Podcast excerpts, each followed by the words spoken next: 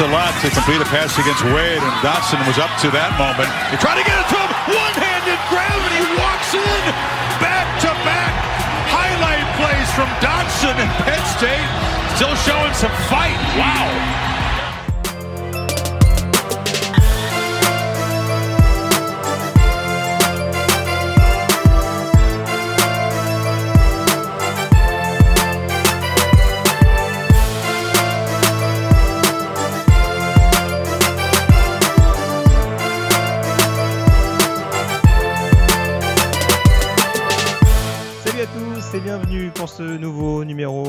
Podcast Ball, une 155e édition consacrée à la quatrième semaine de saison régulière NCA avec euh, au programme pas mal de désillusions, l'accro fatale des Clemson Tigers, la désintégration de Graham à Wisconsin ou encore les montagnes russes de Los Angeles, tant de sujets et bien d'autres qu'on abordera au cours de cette émission. On en profitera également bien entendu pour faire un retour sur la chronique draft avec notre top 5 hebdomadaire et notre joueur hot du moment et on abordera bien entendu la chronique Yearbook avec la saison 2004 dans le rétroviseur et là encore le euh, sud-ouest des États-Unis qui sera mis à l'honneur. Pour m'accompagner et pour parler de ces différents sujets, le rédacteur et fondateur du site de l'Open Morgan Lagré, est avec moi. Salut Morgan. Salut Greg, bonjour tout le monde. Et on va démarrer si tu veux bien sans tarder avec la conférence ACC et le programme de cette quatrième semaine. C'est parti.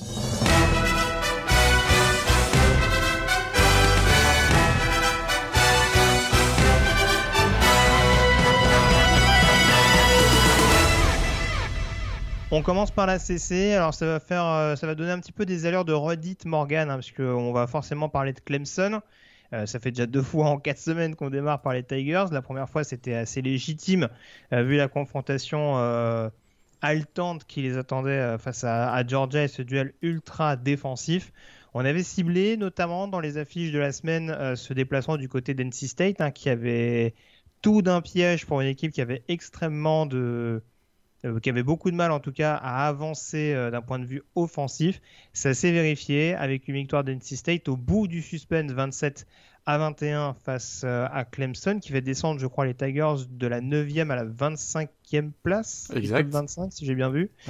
pas d'amélioration en attaque et on a même la sensation que c'est l'ensemble de l'équipe qui a l'air de souffrir d'un mal assez profond tellement de choses à dire, effectivement. Alors, tu as tout à fait raison. On avait identifié que ce match face à NC State, qui est une équipe, un programme qui est en net progrès depuis euh, quelques années. Dev Doren a fait vraiment un excellent boulot, notamment avec l'éclosion de Devin Leary au poste de, quarterback, mais il est bien entouré euh, avec pas mal de playmakers autour, de lui. Mais effectivement, du côté de Clemson, on le sentait un peu venir. Hein. Depuis le début de la saison, il avait eu grande difficulté en, attaque. Ça, tenait un petit peu en, en défense.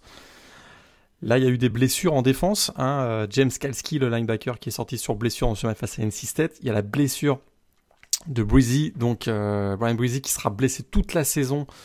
Le, defensive lineman vedette 5 étoiles euh, de Clemson, c'est inquiétant pour l'avenir, mais le, présent, c'est que c'est une équipe qui n'avance pas offensivement. 214 hein. yards en attaque dans ce match qui a été en, prolongation. C'est hallucinant. Hein. c'est hallucinant. Et euh, il y a un très faible total de, yards en, attaque, mais c'est dans l'exécution. Et une des statistiques qui permet de mieux comprendre, c'est le 2 sur 11 sur troisième down. C'est assez simple. Hein. C'est une équipe qui, euh, qui, a, beaucoup, beaucoup de difficultés à avoir du momentum et du rythme avec un 2 sur 11 sur troisième down. Et puis, il y, a tellement de choses à dire, mais pour moi, un des, un des facteurs essentiels, c'est qu'il n'y a plus de jeu au sol du tout. Tu me diras, il n'y a pas beaucoup de jeux aériens non plus, mais il n'y a plus beaucoup de jeux au sol du côté de Clemson, et on voit que euh, Travis Etienne était, je l'en avais parlé, euh, on en a parlé à plusieurs reprises, Travis Etienne ces dernières années, c'était la soupape de sécurité, un joueur sur lequel on peut compter dans les matchs un peu euh, difficiles et qui surtout va, qui provoquait euh, de la défense adverse, euh, le fait qu'elle soit très concentrée à le, contrer et que ça libérait beaucoup de place pour les receveurs. Et cette année, on voit qu'il y a très très très très peu d'énergie, très très peu de dynamique dans le jeu au sol. Résultat, les, couvertures sont à 5-6 joueurs euh, et, c'est compliqué pour DJ Wagalelei de trouver ses receveurs qui sont pourtant des receveurs 4 et 5 étoiles. Alors, moi, je n'infirme pas ce que tu dis. Hein. Je, là, tu as raison, on avait ciblé ça et très clairement, le, l'absence d'un jeu au sol vraiment performant, ne serait-ce que pour en effet écarter les, les défenses et, rendre ce, cette, attaque de Clemson beaucoup plus explosive, ça c'est sûr que c'est forcément un des points fondamentaux qui fait que aujourd'hui ça va clairement pas du côté de cette équipe de Clemson d'un point de vue offensif. Maintenant, quand je dis que le mal est plus profond, euh, je commencerai quand même à m'inquiéter pour le coordinateur offensif de Clemson. Hein. Euh, qui, a, en plus une ristourne, je crois, en, début d'année, si j'ai bonne mhm. mémoire. Euh, comme, Tony Elliott. Comme tout, le, comme tout le coaching staff, effectivement, ils ont une petite augmentation. Et là, j'avoue que honnêtement, alors j'ai, je recherchais un petit peu, j'ai pas, j'ai pas eu forcément la possibilité de retrouver ça, mais en, en, termes de target, parce que du coup, j'ai, ah, je crois que je l'ai retrouvé. Euh, parce que du coup, forcément, quand on regarde le jeu au sol, quand on regarde le jeu aérien, pardon, en effet, ça fait 12 sur 26. Euh, donc déjà sur le principe 12 passes catchées, quand tu quand tu sais quand même que en termes de recrutement euh, et en termes de développement à Clemson, les receveurs, ça a souvent été une part assez prépondérante. Moi, je ne comprends pas qu'on ait un jeu aussi peu inspiré offensivement. Et alors, je ne sais pas si vraiment les limites de Wagalele sont si flagrantes que ça et qu'il est le principal tributaire de l'absence d'Etienne et que, en effet, euh, le fait d'avoir vraiment cette pleine responsabilité de l'attaque c'est un fardeau tel sur ses épaules qu'il joue peut-être un peu petit bras ou quoi que ce soit, mais j'ai l'impression que quasiment sur chaque phase de jeu, c'est petite passe sur le côté, petite passe sur le côté, petite passe sur le côté. Et c'est bien, euh, voilà. Alors en l'occurrence, il arrive en effet à, alimenter régulièrement Justin Ross. Sur ce match-là, il a trouvé de temps en temps Joseph Ngata, mais c'est à peu près tout. Et je trouve que c'est et je trouve même que c'est même pas depuis cette année, parce que c'est quelque chose que je remarque maintenant depuis quelques années maintenant du côté de Clemson. C'est-à-dire qu'on a cette faculté à avoir des, corps de receveurs sur le papier, en tout cas très excitants, euh, des, des, 4 ou 5 étoiles euh, qui sortent à peu près de partout. Et on a un jeu hyper minimaliste où, euh, où ça va être vraiment des petites courses du quarterback, des, petites passes latérales pour faire avancer le ballon. Et comme tu dis, après, au bout d'un moment, ça, ça en devient presque rédhibitoire avec une attaque au sol qui n'a pas de rythme, qui a déjà du mal en effet à, à avoir un vrai playmaker, mais qui n'a pas de rythme. Et surtout un jeu aérien où d'un point de vue vertical, il n'y a quasiment rien qui se passe. quoi. Et effectivement, bon, c'est vrai que la, ligne offensive aussi peut être pointée du doigt parce qu'on voit que euh, mhm. ça, ça, explique aussi le fait que euh, est quand même sous pression euh, régulièrement. Je pense que sur ce match, il est, il, est, quoi, il est, saqué 5 euh, ou 6 fois. Attends, je, l'avais la stat là, mais c'est bon, il y a une grosse pression, une grosse pression sur lui. C'est c'est 6 sacs, c'est ça. Non, 6 plaquages pour perte. Non, c'est ça, 5 sacs et 2 sacs et 5, plaquages pour perte, mais euh, hmm. il est vraiment mis sous pression assez, assez régulièrement et effectivement. Euh, il y a 7 QBRI, pardon, pour, juste pour compléter ce que tu disais. Et, et, et, au total, au final, c'est qu'il se repose beaucoup sur Justin Ross et très peu sur les autres. Et on a très très peu vu euh, Ngata, Latson, très très peu vu alors que c'est un joueur qui peut être aussi explosif. Et du coup, voilà. EJ Williams est blessé, je crois. Et J. Williams est blessé actuellement. Ouais, un Adjou par exemple, on le voit quasiment jamais, alors qu'il est là. Hein. Tu vois, Joe est là, et effectivement, lui qui avait brillé au printemps, effectivement. Et, c'est ce que je te dis avec l'utilisation du jeu latéral. Alors, il y a un ballon, je crois, qui a lâché par. Euh, c'est qui? C'est Collins, je crois, à un moment donné, qui rentre en jeu euh, plein centre. Mais euh, quid de Galloway? Quid d'Allen? Les Titans, ils n'existent pas dans cette attaque de Clemson. Exact. Ça, ça, ça c'est un, un, vrai problème. Il faut quand même remarquer que la défense de NC State a été très performante sur ce match. On peut quand même, on peut quand même l'indiquer. Mais euh, tu as pas tort. Il y a un manque, il y a un manque de, il y a beaucoup de conservatisme et un peu un manque de, voilà, de remise en question et de, on a peut-être qu'on on, vit trop sur le, sur le passé de Trevor Lawrence euh, effectivement, il faut peut-être que cette attaque se réinvente un petit peu en, optimisant les, qualités des joueurs qui sont dans, ce groupe. Et il y en a quand même, euh, y a quand même des joueurs excellents. Et ça, ça fout mal parce que quand même, avec Trevor Lawrence en saison régulière, c'était 32 victoires, 0 défaites. Et là, ils en sont déjà à 2 à 2-2 dans cette saison 2021. Ça, ouais, ça, ça, fait un petit peu mal, ouais. Et là, encore une fois, c'est pas pour accabler Clemson. Mais on rappelle que ce match va en prolongation alors qu'il y a trois field goals manqués du kicker. Il aurait jamais, il aurait jamais dû aller en prolongation ce match. Bon, il y a, ce field goal de, d'un peu plus de 30 yards effectivement sur le dernier jeu du quatrième carton où euh, bon il le rate, mais à l'image de son match finalement c'était Christopher Dunn le, kicker qui en rate trois. Tu as raison. Et ce match aurait jamais dû aller en prolongation, ça aurait dû être plié bien avant quoi. Et quand je te dis que le mal est encore plus profond, moi ce qui m'a vraiment surpris sur ce match-là, c'est que les difficultés en attaque, je ne les découvre pas. Le play call offensif, je te disais, c'est pas forcément depuis cette année. Comment on explique le nombre de flags défensifs et de hors-jeu qui ont été signalés sur ce match-là dans une équipe qui est aussi expérimentée avec peut-être l'un des tout meilleurs coordinateurs du pays? Moi, j'en suis, suis, resté euh, bouche bée. J'ai l'impression qu'il y a une crise de confiance généralisée dans cette équipe et qu'effectivement, euh, on prend beaucoup de risques. Ils ont pris 13 pénalités. C'est énorme. C'est énorme. C'est peu dans le sens où c'est moins de 100 yards à l'arrivée. NC State a pris plus de yards de pénalité, par exemple. Mais c'est quasiment toujours des pénalités qu'entraînaient des premières tentatives. C'est ce que j'allais te dire. C'est que, je sais pas la stat, mais sur les, sur les 13, il y en a au moins 4-5, si c'est pas plus, sur troisième down. Mmh. Donc euh, vraiment, je pense que là, de il y a un gros gros boulot à faire, je pense, cette semaine, parce que là, en l'occurrence, et je pense qu'on peut, on peut, parce qu'on va pas faire un, quart d'heure non plus juste sur la CC, mais NC State, ça peut être un gros client dans la division Atlantique, mais je pense pas que ce seront, ce sera les, je pense pas que, en l'occurrence, NC State sera le rival principal dans cette euh. division, parce que vendredi, on a vu une belle équipe de Wake Forest sur le terrain de Virginia.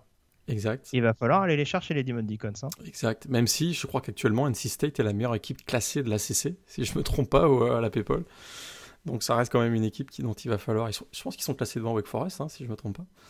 C'est euh, possible. Après, d'un point de vue fiche, ils ont perdu une fois à Mississippi State et Wake Forest est invaincu, mais il n'y a pas eu forcément les mêmes adversaires sur les quatre premiers matchs. Mais effectivement, Wake Forest a fait un très très bon match du côté de, du côté de Virginia, une équipe de Virginia qui, euh, qui on sait offensivement euh, est très impressionnante cette année. Mais écoute, du côté de Wake Forest, on, joue son jeu. Sam Hartman, trois passes de touchdown, très propre. On voit un Jacquerie, euh, Robertson aussi, qui est un très bon receveur qu'on verra probablement à la draft. Hmm. Euh, donc voilà, c'est une équipe qui, qui, qui défend. Ils ont un super duo de corner, si tu me permets. Alors, exactement. Jazir, Taylor a un peu plus souffert, je trouve, sur ce match-là. Mais alors, Kellen Carson, je pense que c'est une des révélations de ce début Exactement. Euh, cette plaquage sur ce match, euh, Kellen Carson a été excellent. Et, il fallait qu'il qu ait qui est de la performance intéressante du côté des Demon Deacons face à Brennan Armstrong, parce qu'on sait que Brennan Armstrong, le quarterback de Virginia en ce début de saison, il arrose, il arrose presque 60 passes encore sur ce match et plus de 400 yards, donc euh, vraiment une belle victoire de, de, Wake Forest qui effectivement est à 4-0. Il y a une autre équipe qui est à 4-0 dans la CC quand même, puis je vais te laisser peut-être en parler. Mais, ah, mais ah, euh, honnêtement, ça, me permet de faire une transition un petit peu sur un bilan plus global, mais on, va, on, va, parler bien entendu de, de Boston College qui a gagné également en prolongation face à Missouri 41-34, mais il y a des équipes qui ont quand même un bilan assez intéressant dans cette division. Euh, Syracuse, par exemple, qui réalise un mini upset, hein, puisqu'on sait qu'il y a toute une hype autour de Liberty, euh, notamment de par le fait de, son quarterback mobile, Malik Willis. Là, en l'occurrence, on a vu que Syracuse, très appliqué défensivement depuis le début de la saison, ça a réussi à faire tomber Liberty. Je parle de la défense, mais leur, running freshman Sean Tucker, c'est quelque chose aussi, hein, euh, mmh. pour le coup, parce qu'on parle de, joueurs qui, se mettent en évidence en ce début de saison. Et puis on a Louisville également qui, qui se relance pas mal. Alors, au détriment de Florida State, 4 défaites en 4 matchs. Je te libelle un petit peu le tout, hein. je te laisserai faire le tri un peu dans tout ça. Mais en tout cas, on a pas mal d'équipes à 3-1 et à 4-0, ce qui peut aussi complexifier la tâche de, de Clemson. Euh, pour toi, du coup, en principal, tu veux avant tout ressortir la prestation de Boston College, qui n'était pas toujours très bien embarqué contre Missouri. Euh, ils se sont fait peur, notamment dans le dernier quart. Exactement, ils se sont fait peur dans, le dernier quart, mais n'oublions pas, c'est une équipe qui est à 4-0 qui vient de perdre son quarterback numéro 1 euh, et qui se retrouve avec Denis Grosel, qui est un ancien recrue 3 étoiles, qui très clairement n'était représentait pas vraiment l'avenir des Eagles à court terme, et il s'en sort plutôt très bien. il performe dans les airs. Il performe aussi au sol. Il, est bien, il, forme un excellent duo au sol, je dirais, avec euh, Pat Carwood third qui a été très très bon, 175 yards sur ce match, de touchdowns. Et puis, et puis il y avait la, on se posait la question de savoir Zay Flowers, est-ce que ça allait fonctionner aussi bien avec Denis Grosel qu'avec Jurkovic Eh bien oui, 8 réceptions encore, et il y a eu l'apport de Jalen euh, Gill qui revient de blessure. Écoute, cette équipe de Boston College qui aussi est besogneuse en défense là également avec un Brandon Sebastian qui réussit aussi l'interception de, de la victoire. Donc euh, écoute, euh, cette équipe de Boston College, j'étais assez inquiet après la blessure de, de Jurkovic euh, face à une équipe de la ACC quand même qui en début de saison, on les voyait peut-être finir troisième ou quatrième de la ACC Est. C'est plutôt quand même une, une belle performance de, des bon. Défensivement, c'est pas ouf Missouri euh, depuis le début de la saison, mais je te, vrai. te rejoins, ça reste quand même une équipe à pas prendre à la légère et la preuve, euh, voilà, c'est une équipe qui leur a posé malgré tout des difficultés comme on pouvait s'y attendre. Tout à fait, et cette équipe de Boston College, son prochain match, eh bien, c'est à Clemson la semaine prochaine. Donc ça va être, ça, ça peut être assez intéressant. Il y a des envies de vengeance en plus, parce qu'il me semble que l'année dernière, ils mènent pendant une large partie du match et ils perdent, enfin ils se font rattraper euh, en, deuxième mi-temps de mémoire. Effectivement, c'était le premier match euh, joué par DJ euh, Wagalelei, effectivement l'année dernière. Donc en effet, ça, ça, nous promet quelque chose d'assez intéressant dans cet ACC assez disputé. pas grand chose à dire. Hein, enfin, si tu veux ajouter peut-être un petit mot sur Syracuse et Louisville dans l'Atlantique. laquelle t'a fait la meilleure impression en l'occurrence bah, Syracuse, on s'attendait à ce que euh, ce soit plus compliqué pour eux, notamment défensivement. Écoute, défensivement, ils ont été quand même très impressionnants. Et puis, tu en as parlé, Sean Tucker, le, leur running back, une des révélations de ce début de saison. Et c'est une équipe qui, euh, qui pourrait encore créer une ou deux surprises cette année. Et peut-être même aller chercher un ball game, ce qu'on attendait, ce qu'on n'attendait pas vraiment au début d'année.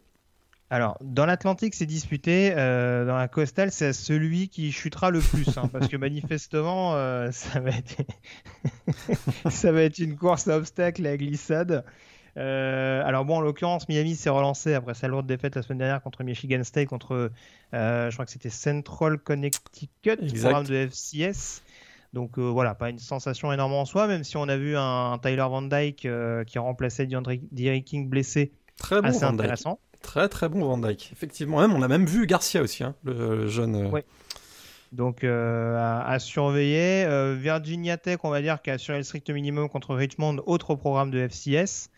Euh, et puis au niveau des autres formations, euh, Pittsburgh a gagné également contre New Hampshire, programme de FCS. On se rassure comme on peut, on va dire. L'événement marquant, bien entendu, dans cette division, c'est la lourde défaite de North Carolina, un peu comme Clemson hein, du côté des Tar. On, attendait un petit peu cette finale d'ACC entre, euh, entre Tigers et Tar. Pour l'instant, après 4 semaines, ça fait un peu la soupe à la grimace, puisque North Carolina s'est incliné 45 à 22, marqué au fer rouge par le retour de Jeff Sims à la tête de l'attaque des Yellow Jackets. Et écoute, euh, je faisais partie de ceux qui, qui, avaient, prévenu que c'était une équipe qui, à mon avis, euh, il y avait une grosse hype autour de North Carolina. Défensivement, c'est une équipe qui avait perdu beaucoup de joueurs et qui n'avait pas tant que ça renouvelé, les, renouvelé ses forces. Et, euh, un Samuel qui, qui écoute, il a perdu quatre monstres autour de lui. On les connaît, hein, les quatre, les deux running backs et les deux receveurs ça fonctionne pas aussi bien. Ça fonctionne pas aussi bien. C'est d'ailleurs, à mon avis, une des raisons. Euh, son manque de connexion dans le jeu aérien explique aussi le fait qu'ils se mettent à courir un peu plus cette année. Mais, ouais, euh, c'est ça, trois fumbles perdus. Trois fumbles. ouais. Faut faire quelque chose. Mais chapeau à. Le gars, il est pas au courant, il croit que c'est Cam Newton. Ouais. chapeau, chapeau à Georgia Tech quand même, qui. Euh, qui avait une hésitation au poste hein, de quarterback, puisqu'on avait vu euh, Jordan Yates qui était titulaire et que finalement euh, on a relancé Jeff Sims en fin de première mi-temps et ça a été un bon choix puisque Jeff Sims, a, littéralement été euh, étincelant en deuxième mi-temps, notamment avec son touchdown de 50 yards qui a au sol, qui a complètement scellé le sort du match. C'est une déception, c'est sûr, pour North Carolina. Là, ça les, ça les met en mauvaise position parce qu'ils en sont déjà à deux défaites. On rappelle qu'ils avaient déjà perdu face à Virginia Tech en match d'ouverture pour, pour ma part, en tout cas, c'était quelque chose que j'avais un peu vu venir. Euh, mais euh, bon, il y a d'autres choses que j'ai pas vu venir. Hein, donc, ah, Juste un truc pour terminer avec la division euh, Coastal et avant qu'on enchaîne sur la, sur la conférence Big Ten. une équipe qui fait pas de bruit, c'est Duke. Hein Duke, ils ont battu Kansas. Alors leur calendrier est pas ouf. Hein. Ils ont trois matchs gagnés. C'était North, contre North Carolina A&T, Northwestern et Kansas. Donc un programme de 1AA et deux programmes de 1A qui sont un peu en plein doute en ce début de saison. Mais je trouve que l'attaque, en tout cas, ça commence à carburer. Gunnar Holmgren, ça commence à trouver son rythme. Matteo, Durant, euh, on le découvre pas. Si défensivement, ça commence à être un peu plus costaud, euh, Duke, euh, attention. Attention. Ouais, il y a un big game la semaine prochaine, euh, la rival, rivalry game contre euh, North Carolina. On va voir ce que ça donne. Vu la div, franchement, c'est pas ça près. je, suis, je suis moins enthousiaste, je t'avoue, que toi sur Duke, parce que effectivement, euh, Holmberg. Ah, J'ai dit à surveiller. À surveiller. Pour moi, ils sont toujours 6 ou 7, hein, mais bon, je, je, me méfie. Ces équipes-là où on se dit, bon, dès le début d'année, oh, ils ont perdu à Charlotte, ça va, être des, ça va être des trompettes toute la saison. et puis tu te rends compte que le niveau de la division est tel qu'ils vont te chercher un ou deux matchs à l'extérieur que tu le voyais pas prendre. Ouais, euh, là, ils, rentrent dans le dur de leur calendrier puisqu'ils jouent North Carolina, North mm. Carolina pardon, euh, Georgia Tech, Virginia, Wake Forest, donc euh, au mois d'octobre. Donc on, va voir. il pourrait se retrouver assez facilement à 3-5 à la fin du, mois Oui, oui, bah ça, oui, euh, ça, tu prêches un convaincu, on est d'accord.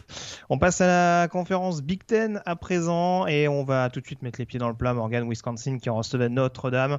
Rencontre extrêmement accrochée jusqu'en début de quatrième quart et euh, cette débâcle de l'attaque notamment des, Wisconsin Badgers, défaite 41 à 13 symbolisée par 5 pertes de balles de Graham Mertz, dont 2 pick 6 si je ne me trompe pas sur les, euh, sur, les chiffres, je crois qu'il y en a un de Cam Hart et un de Drew White, je crois le dernier. Euh, donc euh, non, c'est pas c'est pas Cam Hart, je suis pas sûr. non, c'est Drew, Drew, White et Jack Kaiser. Et Jack Kaiser, c'est ça, merci. Donc 5 pertes de balles, lourde défaite pour Wisconsin, deuxième défaite de la saison en 3 matchs et non des moindres. On rappelle que la première c'était contre Penn State, donc ça reste contre des programmes honorables à la maison. Maintenant, on avait déjà souligné contre les Nittany Lions que Graham Mertz avait beaucoup souffert avec euh, notamment un dernier drive annihilé par une excellente défense de Penn State. Là sur ce match, 18 sur 41, 240 yards, 1 TD, 4 interceptions. Tout n'est pas acheté sur sa prestation globale. Mais est-ce qu'il n'est pas temps de tourner la page Graham quand on voit euh, cette incapacité à vraiment relancer son équipe dans le, money time quoi? Non, moi je, je, je pense pas. Effectivement, euh, ses prestations sont pas très bonnes. Euh, c'est un euphémisme. mais la, je trouve que la ligne, la ligne, la ligne 18 sur 41, 4 interceptions, c'est sûr que ça fait. Ça, a déjà été meilleur. mais euh, je trouve que la ligne offensive, la ligne offensive de Viscondine, alors celle de Notre-Dame, il y a beaucoup de travail encore à faire, mais Viscondine, j'ai pas été très impressionné. Et un des problèmes que, que Graham Mertz a, c'est qu'il n'a, il y a zéro jeu au sol autour de lui. Ça, ça a été une des grosses surprises, je trouve. Alors, ça, n'explique pas et ça n'excuse pas complètement son manque d'efficacité euh, à la passe et sa difficulté à se connecter avec ses receveurs Kendrick Pryor et Danny Davis qui sont quand même deux super seniors donc qui ont quand même beaucoup d'expérience. Mais voilà, il tourne à moins de 4 yards au sol, quoi. Moins de 4 yards par course au sol, pardon. Et ça, c'est complètement inhabituel du côté de, de Wisconsin. Euh, Jalen revient progressivement. Moi, j'en faisais mon, running back numéro 1. On voit que Melouzi et John Chenal euh, ont joué dans, dans, ce match, mais je trouve que du fait... une utilisé une seule fois pour 8 yards. Ouais, il est, mais là il est en convalescence. Hein. À mon avis, on va le voir davantage en, en, octobre. Mais c'est pour moi la grosse, la grosse surprise, la grosse déception, c'est l'incapacité de, euh, voilà, de mettre de la pression offensive grâce au jeu au sol. Et là, ça expose que Graham Merz, ben, c'est un quarterback qui, est encore très jeune. Il hein, ne faut pas l'oublier. Il a fait un super match l'année dernière face à Illinois. Ensuite, sa saison euh, en 2020 a été interrompue pour euh, bah, protocole Covid. Lui-même a été mmh. a contracté la maladie. Euh, ça a impacté aussi sa préparation pendant le pendant le printemps. Je jetterai pas tout de suite quand même l'éponge sur Graham bah, Mertz parce que c'est quand même un, un, très beau talent quoi. En fait, si tu veux, moi, ce qui m'a fait me faire poser la question, au-delà du simple, parce que voilà, après toutes les blagues, Golden Graham vont dire maintenant le gars c'est un bidon, dégage. Bon voilà, si voilà, je sais qu'il a été recruté, euh, je sais que s'il y avait toute une hype lors de son recrutement, c'est qu'il y, a, quand même un talent malgré tout qu'on a déjà vu euh, sur ses premiers mois du côté de Wisconsin. maintenant, j'entends totalement ce que tu me dis sur le fait que le jeu au sol l'a un peu abandonné et que la ligne globalement a pas été au rendez-vous. Là aussi, c'est quelque chose qu'on avait souligné en première semaine de saison régulière. Mais est-ce que vraiment, pour Jack Cohn, puis pour Drew Pine, qui a donc remplacé euh, Jack Cohn un peu au pied levé euh, après une blessure, est-ce que vraiment il n'était pas dans, la même situation? Et pourtant, on n'a pas senti que le quarterback de Notre-Dame a implosé de la même manière. Alors, c'est sûr que forcément, le, contexte, avec notamment ce retour de, de, coup de pied qui se termine en TD de la part de, de Chris Tyree, ça a fait un bien fou à cette équipe de Notre-Dame. Ça leur a forcément donné une impulsion différente et ça a mis peut-être un peu moins de pression sur les épaules de Pine que ce que Mertz pouvait avoir. Mais c'est ce petit décalage en fait qui moi me fait dire que voilà dans une dans un dans une rencontre en déplacement face à une grosse défense avec une ligne qui est pas forcément parfaite et un jeu au sol qui est globalement bien contenu, bah Drew Pine mine de rien euh, dans un scénario où il est un peu propulsé sur le devant de la scène, il dégage quand même un peu plus d'assurance qu'un Graham Mertz, quoi. Et c'est vrai que ça m'a rappelé, en plus, euh, ironie du sort, ça m'a un peu rappelé la prestation de, Sam Hartman contre Wisconsin lors du, fameux, Mayo Bowl d'il y, a quelques mois de ça, où, ouais, à un tel niveau, avoir un quarterback comme ça qui se, qui se liquéfie dans un match aussi important pour Wisconsin, parce qu'il s'agissait vraiment de se relancer et d'avoir un bilan positif, même si encore une fois, euh, même s'ils ont perdu contre Penn State, tout n'est pas euh, à jeter à la poubelle euh, dans leur bilan intra-division, on est d'accord. Mais ouais, en tout cas, ça condamne très sérieusement leur chance de, de ball majeur en fin d'année, je trouve. Ah oui, là, je pense que c'est mort. Et puis surtout, c'est la, la, tendance hein, de ce programme de Wisconsin, c'est assez inquiétant parce que si tu comptes les matchs de l'année dernière, ils ont perdu 7 de leurs 12 derniers matchs. Hein. Et ça, c'est assez, mm. ça, c'est assez inquiétant pour un programme qui. Et on, et on rappelle, euh, excuse-moi, je te coupe juste, je pense après. On rappelle qu'il y a deux ans, ils vont chercher la division sur l'ultime journée grâce à une victoire à Minnesota. Exact. Parce qu'ils étaient déjà pas très très bien embarqués. Exact. Donc euh, on voit que c'est un programme, là, et même Paul Christ ont peut-être commencé à se poser quelques questions. Euh, ça fait deux saisons que c'est un peu difficile. Et c'est vrai que dans l'exécution c'est indiscutable que Graham Mertz est en grande difficulté. Je ne vais pas vous raconter qu'il a fait un bon match face à, Notre-Dame. Très clairement, Drew lors de son entrée, a montré que lui, dans des conditions similaires et difficiles, il a mieux fait et a fait gagner son équipe. Mais est-ce que Graham Mertz s'est mis dans les meilleures dispositions? Je commence à m'interroger. Oui, non, c'est ça. C'est plus, euh, c'est plus un. Voilà. Après, cible le quarterback. On peut très bien parler aussi du, play call. Euh, voilà, voir un petit peu euh, ce qui était à faire évoluer au niveau de l'attaque. Mais euh, très clairement, du côté de Wisconsin, ça devient quand même assez, assez inquiétant globalement. Euh, deux événements marquants dans la conférence Big Ten. Je vais revenir à, peu près euh, rapidement sur les autres résultats. Hein. Il n'y a pas énormément de choses à dire parce qu'il y a eu beaucoup de, il y a eu beaucoup de régalades globalement. Enfin, en tout cas, de résultats pas forcément surprenants. Sauf Minnesota. oui, c'est pour ça. C'était l'autre résultat important avec peut-être la victoire de Purdue également contre Illinois dans un match extrêmement défensif. Mais ouais, grosse désillusion pour Minnesota. Deuxième défaite de la saison. On les avait vus déjà un peu en difficulté contre Miami Ohio. Euh, je crois que c'était il y a 15 jours, ce qui avait été un petit peu effacé par leur victoire nette à Colorado. Là, en l'occurrence, nouvelle prestation extrêmement inquiétante pour Tanner Morgan et une équipe de Minnesota euh, qui se retrouve en plein doute. Ah bah. Et pour qui le titre de division, euh, ça va quand même être difficile à aller chercher. Non mais t'imagines la, la statistique, les statistiques de Tanner Morgan, c'est exceptionnel. Donc une équipe qui vient de gagner de 30 points à l'extérieur contre une équipe de la PAC, de la PAC 12 et à domicile contre Bowling Green qui n'avait pas gagné un match contre une équipe FBS depuis novembre 2019. Ils ont changé. Oui, c'est vrai. C'est vrai. C'est vrai que c'est longtemps qu'on n'avait pas parlé de lui, hein, un Gorder. Gorder. Euh, effectivement, regardez, les statistiques, c'est énorme. 5 passes réussies par Tanner Morgan. Il finit à 5 sur 13, 59 yards au total à la passe, 2 interceptions. 5 passe réussie contre Bowling Green. Moi, je trouve ça ouf. C'est hallucinant. Franchement, quand tu... Franchement, on ne fera pas croire que les receveurs de Minnesota valent pas mieux. Surtout qu'ils ont récupéré Hotman Bell en plus. Ils ont euh, Bell qui fait une réception 9 yards. C'est moi, je comprends pas. Là, tu vois, pareil, on parle de coordinateur.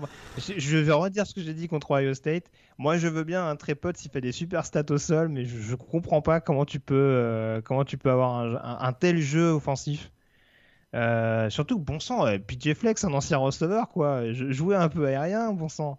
Ah, c'est incroyable, la, stat est folle. Ils, ont, ils, font 58 snaps sur le match, 27 fois ils donnent le ballon à Treson, à Potts. La moitié. La moitié, la moitié des snaps, c'est dans la main de, de Trezon Potts. Ibrahim, on l'a envoyé à l'infirmerie. Je pense que deux running back, euh, il va lui tenir compagnie, ça va être sympa. C'est un peu, ouais, c'est un peu caricatural l'attaque de Minnesota cette année. C'est vraiment dommage parce que franchement, ils ont une bonne ligne et, euh, en effet un, très bon backfield offensif. Et je pense qu'il y a quand même beaucoup mieux à faire que ce qui est présenté actuellement. Euh, bon, je vais pas te faire l'injure de te lancer sur Purdue Illinois. Hein. Euh, j'étais quand même très très étonné que la défense de Purdue soit au niveau. Enfin, étonné, pas complètement, parce que dans le sens où on disait que l'attaque était était un peu en déliquescence depuis quelques mois maintenant, euh, malgré l'arrivée de Jeff Brom.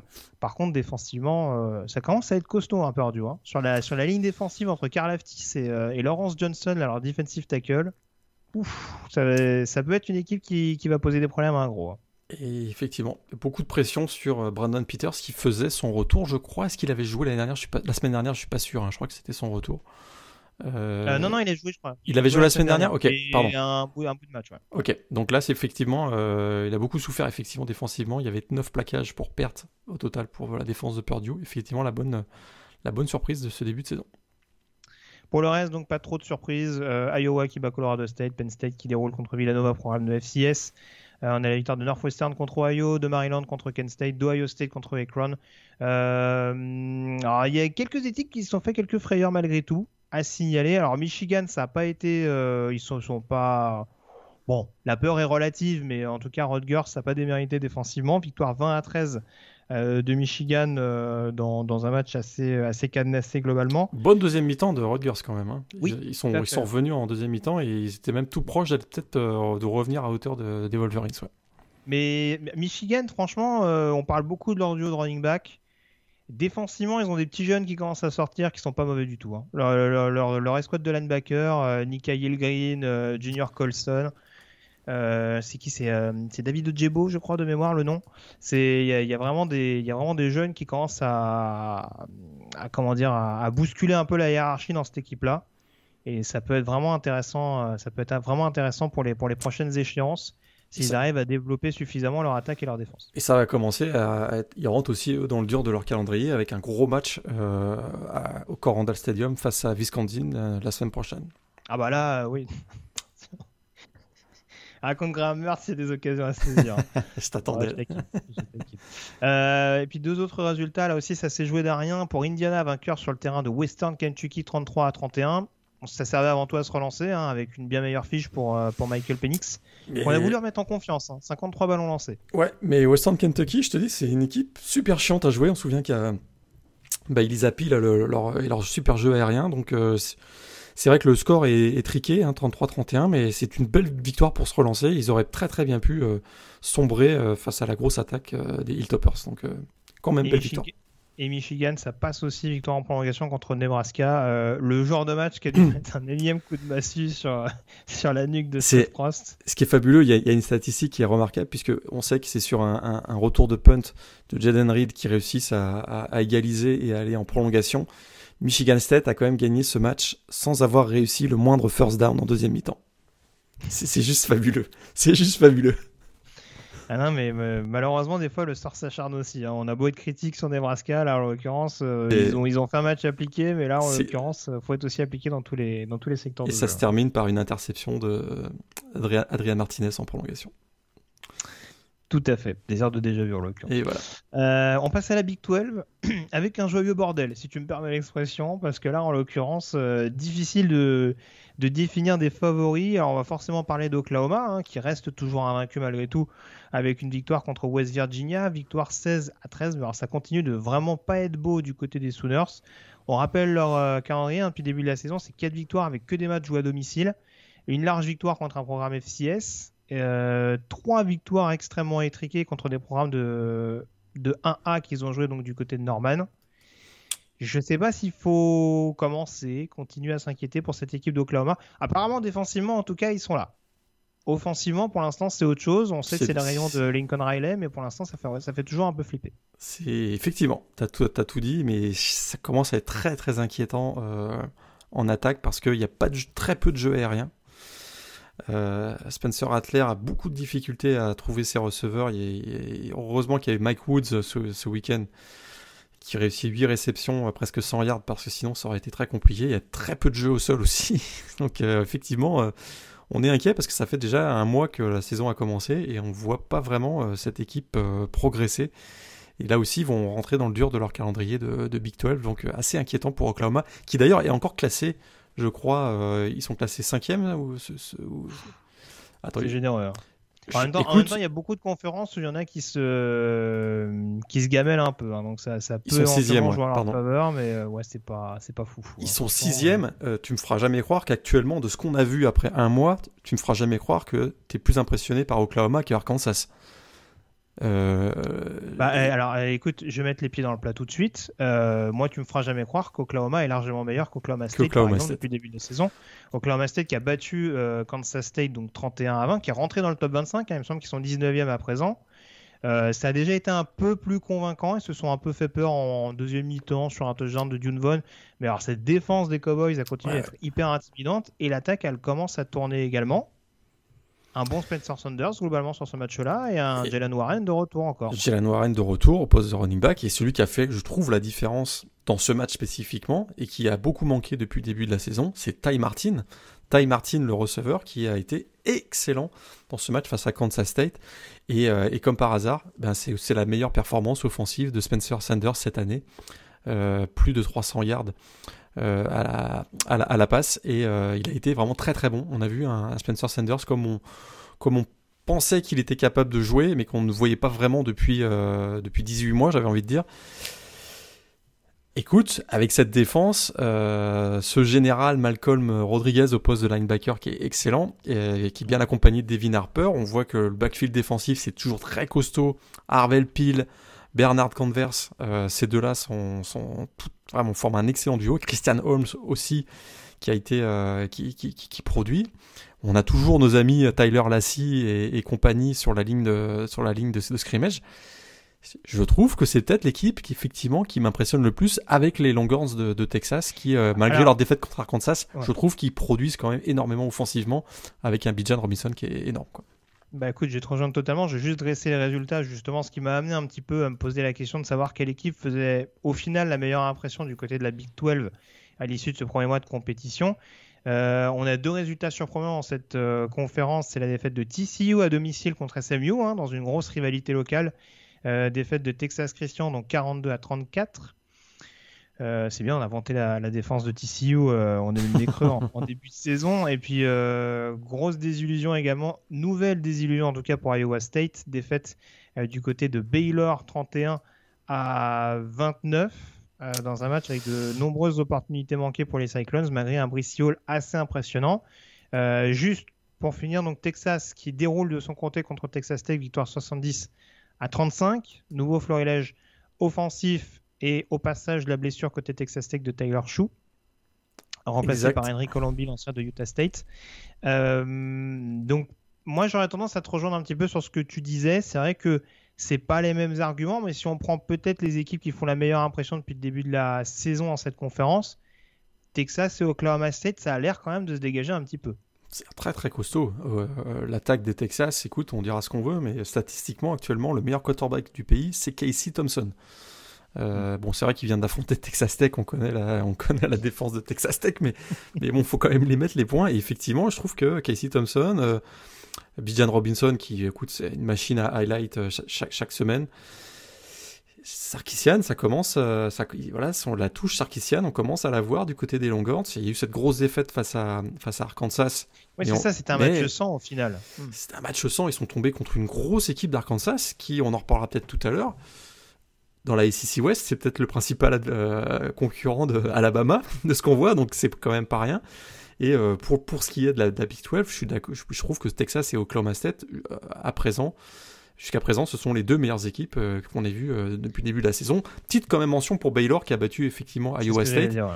Et on voit que par exemple la décision qui a été prise par Dave Aranda de remplacer son coordinateur offensif pour le remplacer par l'ancien de BYU Jeff Grimes, écoute, ça, a eu son impact. Ils sont à 4-0 et on voit une équipe qui, euh, qui tourne vraiment très très bien avec notamment un, bah, écoute, Jerry, Jerry Bohannon, le, quarterback est euh, très efficace. Et il y, a, quand même de bons receveurs qu'on avait déjà identifiés en preview. R.J. Sneed, Taekwon Thornton, Trestan Ebner sur le retour de, de coup de pied est vraiment explosif. Il en a déjà réussi deux cette année, deux touchdowns cette année sur retour de coup de pied. Attention à Baylor. Ouais, ouais, non, tout à fait. C'est vraiment, euh, c'est que ce soit la défense ou même ou même Bohannon, en effet, c'est pas, c'est pas hyper flashy, mais c'est extrêmement solidaire et efficace. Et euh, ouais, ça peut être une équipe vraiment voilà, il y a eu cette année de reconstruction en effet en 2020, et là maintenant que on a, on a une idée précise de ce que ça peut donner. Encore une fois, ces stats sont pas dingues ce week-end, mais en tout cas, l'import d'un Abraham Smith euh, au niveau du backfield offensif, c'est, c'est, une bonne chose malgré tout pour, euh, pour euh, vraiment prendre le relais de, de, ceux qui sont déjà partis, les John Lovett et compagnie. Donc, et Jamaka également. Donc, bon, c'est, voilà, c'est une équipe en effet, ils, ils accrocheront pas tout le monde. Mais là, en l'occurrence, sur un match comme ça contre une équipe d'Iowa State qui joue encore, euh, qui montre encore deux visages sur l'ensemble d'un match, avec, je le répète, un Brice Hall, waouh, enfin, eh. assez, assez détonnant euh, ce week-end. Je, il est un peu seul. Oui, non, c'est ça, c'est ça. Mais très... Je me pose toujours la question euh, concernant le meilleur running back du plateau pour la prochaine draft. S'il s'inscrit celui-là, c'est quelque chose. en, sortie de backfield, le gabarit physique, les cuts, tout ça, c'est quand même. Euh, ouais, ce qui, qui m'inquiète un petit peu, c'est qu'on voit un petit peu euh, Brock Purdy commence à. ça commence à être difficile dans le jeu aérien. Il y a moins de connexion avec ses, avec ses receveurs. J'ai craint pour son avenir qu'il soit surutilisé jusqu'à la fin de la saison. Et on voit, on voit, on voit certains joueurs euh, euh, rookies au niveau de la NFL qui ont passé trois, même parfois quatre années comme titulaires. Il y a un moment donné, ça craque. Écoute, euh, le, plus, le plus connu d'entre eux, c'est Travis Etienne qui vient de se blesser.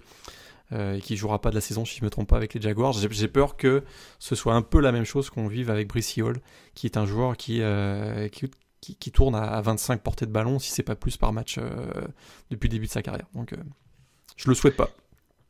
Oui, bah oui, quand même. non, bah, c'est la conférence C qu'on va parler justement d'Arkansas qui affrontait Texas A&M dans le classique d'Arlington du côté du AT&T Stadium de Dallas, enfin des Cowboys en l'occurrence. On attendait de voir un petit peu si ce qu'on avait vu justement contre Texas euh, était, juste un cas isolé ou si ça pouvait devenir une tendance dans cette saison 2021. Et eh bien visiblement du côté des Razorbacks, on est prêt, euh, que ce soit offensivement ou défensivement, prestation globalement aboutie euh, pour venir à bout des Aggies. Donc victoire 20 à 10 d'Arkansas, si tu commençais à le dire Morgan. Alors j'ai pas osé partir sur le truc de principal rival d'Alabama, mais en tout cas, du côté d'Arkansas, on a un très très gros candidat, au moins en tant que représentant euh, de la SEC à un bol majeur. Euh, ça commence à prendre forme. C'est sûr que c'est assez incroyable, hein, parce que quand on, quand on remonte un petit peu le temps, euh, en 2018 et 2019, Arkansas, c'est 0-16 dans les matchs intra, intra. Mm. C'était il y a pas, c'était pas il y a 50 ans, hein, c'était il y a 3 ans. Et écoute, le travail de Sam Pittman, le, le, le coach hein, des, des Razorbacks, l'ancien euh, coordinateur de la ligne, euh, l'ancien coach de la ligne offensive de, Georgia, son travail est écoute, excellent.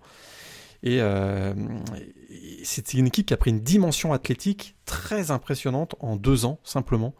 Écoute, ils ont joué les yeux dans les yeux avec, avec Texas AM, même mieux que ça, ils les ont battus, ils les ont bousculés. On a vu un Kedjis Jefferson qui a été bon jusqu'à temps qu'il se blesse, même si son backup n'a pas été mauvais non, non, plus. Oui.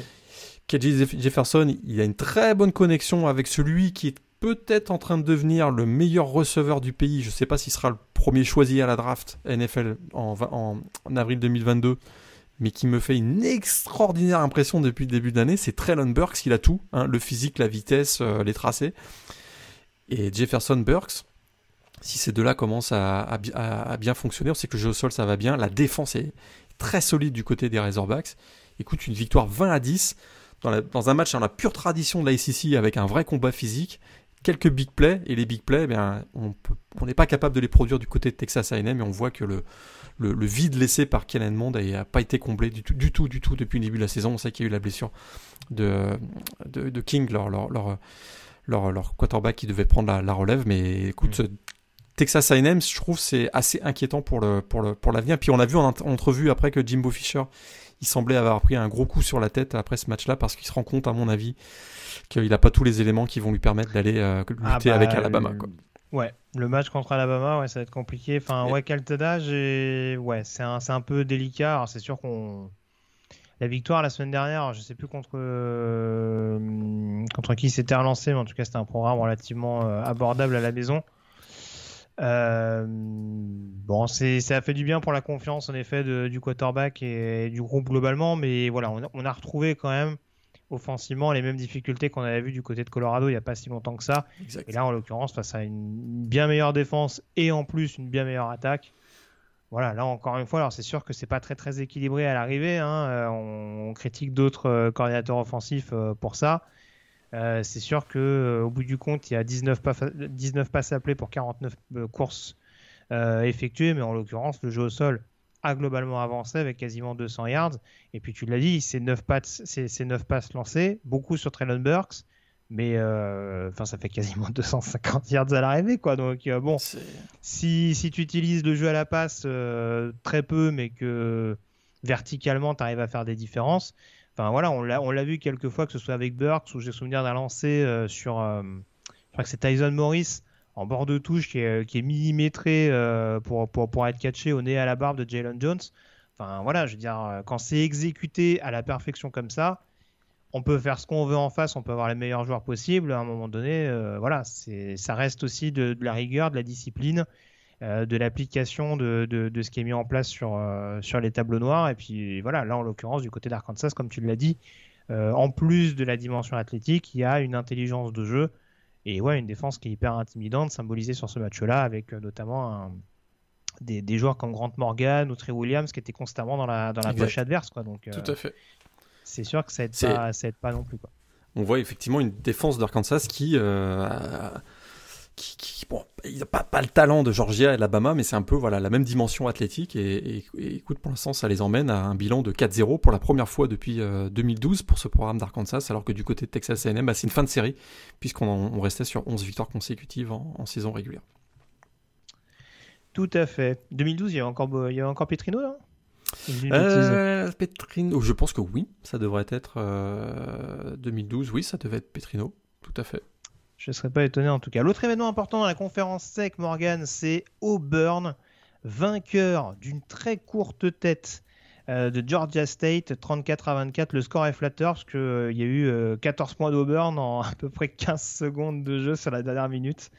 Mais on a eu beaucoup de difficultés du côté d'Auburn. Fin de match marqué notamment par le bench de Bonix, et euh, ce touchdown de la victoire, cette passe de touchdown de la victoire de TJ Finlay, l'ancien d'LSU, à destination de Shedrick Jackson. Il en faudra quand même un petit peu plus pour nous rassurer sur le niveau de ces Tigers. Effectivement, juste une toute petite parenthèse, c'était pas Petrino, c'était John L. Smith euh, en 2012, le, ah ouais le, ah, coach euh, d'Arkansas. Pour revenir à, Auburn, c'est est-ce que ça sent, est-ce que c'est la fin pour, Bonix? Écoute, face à une équipe on sait que Georgia State avait battu Tennessee euh, il y a deux ans, si je me rappelle bien. Donc ils sont habitués à créer des surprises, mais, euh, effectivement, euh, offensivement, avec Bonix, ça fonctionne pas. Est-ce qu'avec avec Finlay, ça va mieux fonctionner? Ça va mieux terminer C'est une, voilà, une victoire finalement 34-24, parce qu'il y a eu un, un donc de, de, Smoke Monday ensuite, mais Auburn, c'est c'est pas, c'est pas, très rassurant et je, ça, ça, confirme ce qu'on disait tout à l'heure. Probablement qu'Arkansas c'est le, le, concurrent numéro 1 d'Alabama parce que Texas A&M, LSU, Auburn, je suis pas vraiment convaincu de ce qu'on voit depuis le début de la saison de ces équipes. On écarte pas Ole Miss, bien entendu, mais on attendra d'avoir un petit peu plus de la part des, des rebelles qui, pour l'instant, n'ont pas affronté que des foudres de gaz bah, de la saison. On peut pas se prononcer parce que l'adversité, même s'il y a eu cette belle victoire face à Louisville, hein, euh, un lundi soir de le lundi soir de début de saison, où moi il m'avait impressionné les deux côtés du ballon. Oui, et on voit, et on Vraiment. voit Louisville, en l'occurrence, euh, qui a épinglé UCF. Euh, bon, voilà. On va pas exagérer sur la prestation à Florida State, mais il faut aller gagner là-bas. on voit que Louisville, c'est pas aussi préoccupant que ce qu'on pouvait prévoir en début d'année. De toute façon, on va, on va savoir, euh, on va le savoir dès samedi prochain parce que on rentre dans la semaine du Len Kiffin contre Nick Savan. C'est la semaine prochaine qu'on va savoir. Oui, j'ai vu qu'il y a des jeux, des petits, des, des, des petites déclats de Lane Kiffin dans les, dans les médias. Donc là, on a donc euh, Alabama contre Ole Miss samedi prochain euh, à 21h30 en, France. Alabama numéro 1 contre Ole Miss numéro 12. On va voir si Ole Miss peut être un, un, concurrent. Peut-être pas pour aller détrôner Alabama, mais peut-être pour aller chercher la deuxième place. On verra. Tout à fait. Voilà, pour le reste, pas trop de surprises. Hein. Euh, Georgia qui s'est baladé contre Vanderbilt, qui avait 35-0 à la fin du premier quart. Euh, LSU qui s'impose à Mississippi State, victoire 28 à 25, petite revanche de la saison dernière. Et puis Alabama également qui a déroulé contre Southern Miss. Et euh, Florida qui a fini par euh, dominer Tennessee à l'usure, notamment en deuxième mi-temps, avec, une belle fiche de stade d'Emory Jones au sol. Hein, on ne découvre pas grand-chose. En tout cas, ça suffit pour faire la différence face aux Volunteers. On termine au niveau de la, du Power 5 avec la Pac-12 Morgan. Qui Où est-ce qu'il en reste Je parlais des montagnes du côté de Los Angeles. Euh, fortune diverse pour USC et pour UCLA. On avait souligné la première victoire euh, de USC après le licenciement de Clay Helton. Euh, le soufflet est déjà retombé. Lourde défaite à domicile contre Oregon State 45 à 27. De l'autre côté, UCLA qui avait perdu à domicile la semaine dernière contre Fresno State s'est repris en s'imposant du côté de Stanford, qui avait pourtant la main chaude ces dernières semaines, victoire 35 à 24. Du coup, on ne sait plus trop sur quel pied danser dans cette, dans cette région, dans cet état et dans cette conférence, Morgan. Euh, en tout cas, du côté du USC, euh, le mal a l'air un peu plus profond et je suis pas sûr que ce soit que l'absence de Jackson Dart qui puisse expliquer ce, ce contre-coup des Trojans. Écoute, euh, les Beavers avaient perdu 24 fois d'affilée au Coliseum contre USC. Ils ont gagné contre les Trojans pour la première fois depuis 1960. Ça, résume à peu près l'énormité de la victoire des, Beavers du côté des Trojans. Il n'y a même pas eu photo. quoi. C'est vrai que peut-être ça a tenu pendant à peu près 20 minutes, hein, le temps qu'il mène 14 à 7 après un touchdown de Kauntai Ingram au sol. Et derrière, ça a été, ça a été vite réglé. Euh, écoute, je suis assez étonné par cette équipe de Oregon, Oregon State, pardon, on n'en parle pas beaucoup, mais ils ont un bilan de 3-1.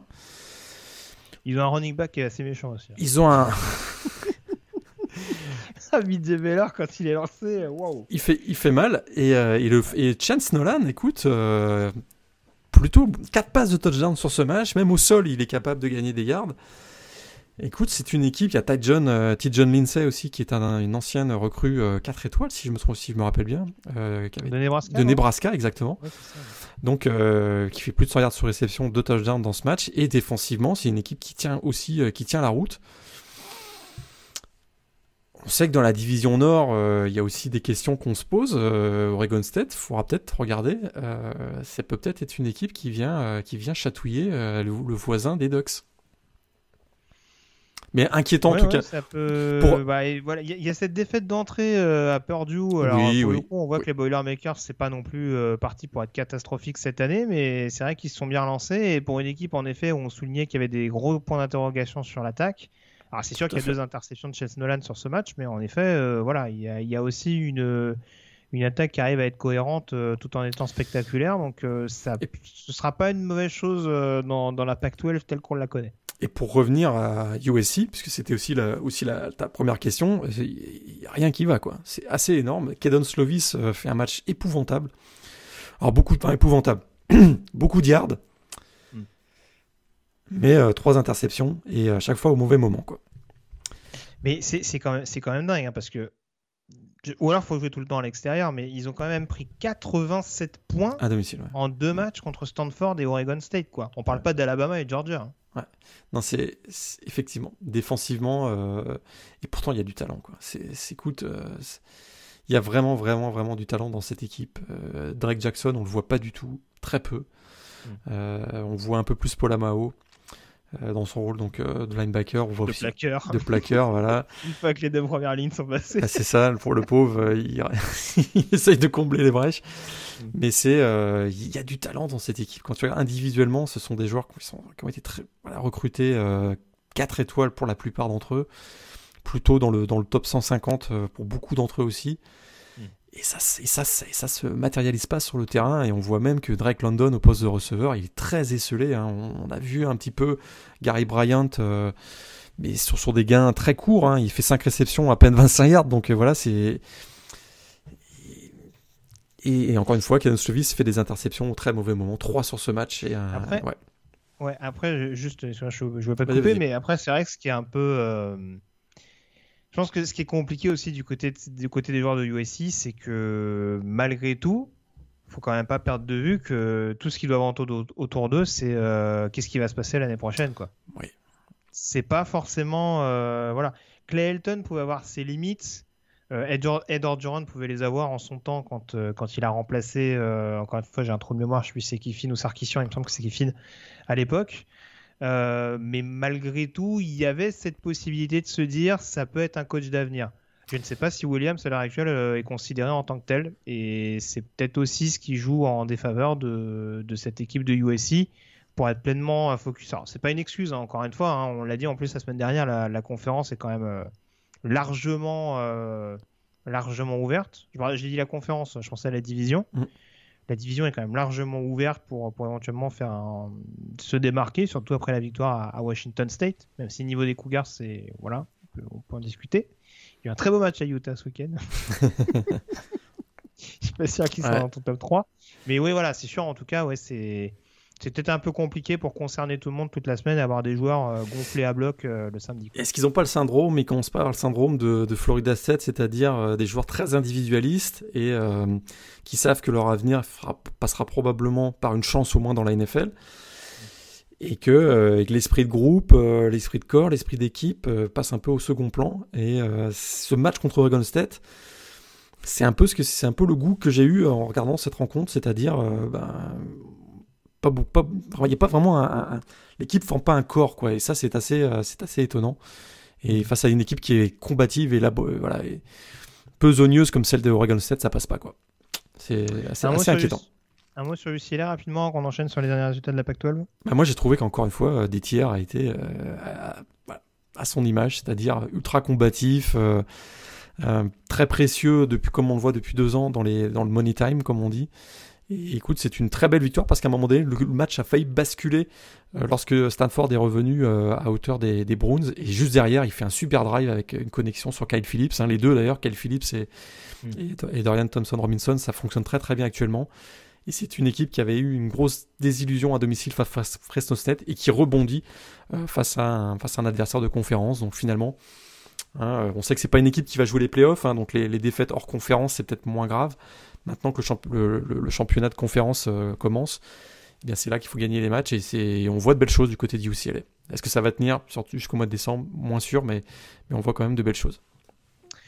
C'est sûr, ça passe en tout cas pour Oregon contre Arizona, victoire de Arizona State également contre Colorado, de Utah donc contre Washington State dans un match, mes amis. Euh, voilà, ça c'est pour le côté un peu rigolo. Ce qui est moins rigolo, c'est qu'on a encore appris le décès d'un joueur de Utah euh, ce week-end. Mm. Euh, tué par balle, ça fait un peu beaucoup quand on se rappelle de, du, décès euh, de Ty Jordan. Ça ouais, voilà. par accident, ouais. décès par accident. Du décès accidentel de, Tim Jordan l'année dernière, ça, fait un peu, ça fait un peu lourd du côté de Salt Lake City ces derniers mois. Et puis euh, voilà, du côté de Washington également, euh, on s'impose dans un match couperé contre California, victoire après prolongation de la part de Skis, malgré une, une, prestation assez intéressante de la part du quarterback des Golden Bears, Chase Garbers. Euh, on enchaîne, on termine en tout cas avec euh, les indépendants et le groupe of five. On a notamment parlé rapidement de Notre-Dame et de Liberty tout à l'heure. Le focus important euh, au niveau des autres formations, Morgan, c'est UTSA eh qui, sans faire de bruit, continue. Alors, on les avait identifiés comme des candidats très crédibles au titre de conférence à l'issue de la saison. Euh, là, en l'occurrence, ils n'ont pas affronté beaucoup d'adversaires. Je ne sais même pas s'ils ont démarré leur calendrier intra-conférence. J'ai des doutes là-dessus. Euh, euh, en tout cas, il y a eu une victoire intéressante à Illinois en deuxième semaine. Bah oui. Ils avaient ils avaient un programme un peu plus lourd cette semaine avec un déplacement du côté de Memphis, hein, un des candidats dans la division américaine, dans la conférence américaine, pardon. Et même si même s'ils se sont fait un petit peu peur au début, victoire au final des Roadrunners 31 à 28 et une fiche toujours invaincue pour croire encore éventuellement à un bowl du Nouvel An? Bah, Écoute, euh, ils s'étaient menés 21-0 à la fin du premier quart-temps. Hein. C'était hmm. assez spectaculaire, un comeback euh, très spectaculaire. Euh, c'est sûr qu'ils ont deux, deux, victoires en déplacement contre des équipes, une équipe FBS Illinois et Memphis. Franchement, cette victoire contre Memphis, moi je, ne m'y attendais pas du tout, même si je pense que c'est effectivement une équipe qui peut terminer aux alentours de 9, 8 ou 9 victoires cette saison écoute, maintenant, c'est un des favoris de la CUSA, on l'avait identifié, ça se confirme, mais cette équipe, c'est Sincere McCormick et à peu près tout. Hein. Faut, quand même, faut quand même être honnête. Il y a un peu de Zachary Franklin. Oui, oui, oui, oui. Très peu, très peu, très peu, je trouve. un, peu moins, un peu moins que sur les précédentes sorties, ouais. Parce que j'ai juste dit une bêtise, ont battu Middle Tennessee, donc ils ont un 0 dans leur, euh, dans leur, conférence. Euh, oui, tu... oui, tu as raison. C'était Middle, Tennessee qu'ils avaient battu Ouais, ouais, la semaine dernière. Middle Tennessee. Euh, parce que McCormick, c'est quand même 42 portées de ballon hein, contre, Memphis. Oui, oui bah, ça, après, je te dis pas qu'ils l'ont pas utilisé, hein, mais il y a des semaines où on le voit moins. Là, en l'occurrence, euh, en plus, en plus, là, je vais me répéter, mais sur un match comme ça, où tout peut te pousser au niveau du play call à jouer à la passe, à jouer à la passe, à jouer à la passe. Et très clairement, je ne pense pas que ce soit le point fort de Franck Harris, et je pense que c'est ton cas également. Euh, tu te dis, on va essayer de jouer sur nos forces, de revenir petit à petit. Alors, il y a des options défensives qui ont permis d'eux. Je pense notamment à ce, à ce strip sack euh, hyper décisif de Clarence X dans le dernier quart. Mais en l'occurrence, oui, le, avoir cette faculté aussi de se dire, on va continuer de jouer avec nos forces, on va revenir petit à petit pour aller chercher euh, un succès de référence chez une équipe quand même euh, assez. Enfin, voilà, chez une équipe qui a quand même de la carrure au niveau des, autres programmes hors Power 5. C'est quand même une bonne chose, je trouve, pour la confiance à l'amorce, encore une fois, d'un calendrier intra, intra. Exactement. Écoute, euh, prochain match, UNLV à domicile. Ouais. Et en plus, l'avantage qu'ils ont, c'est que, voilà, a priori, leur principal adversaire de, de, de division à l'ouest, c'est UAB ils les reçoivent, on le rappelle, en avant-dernière semaine. Exact, ce avait. Il y a le temps de se chauffer un petit peu, même s'il y aura un déplacement à Western Kentucky dans pas longtemps.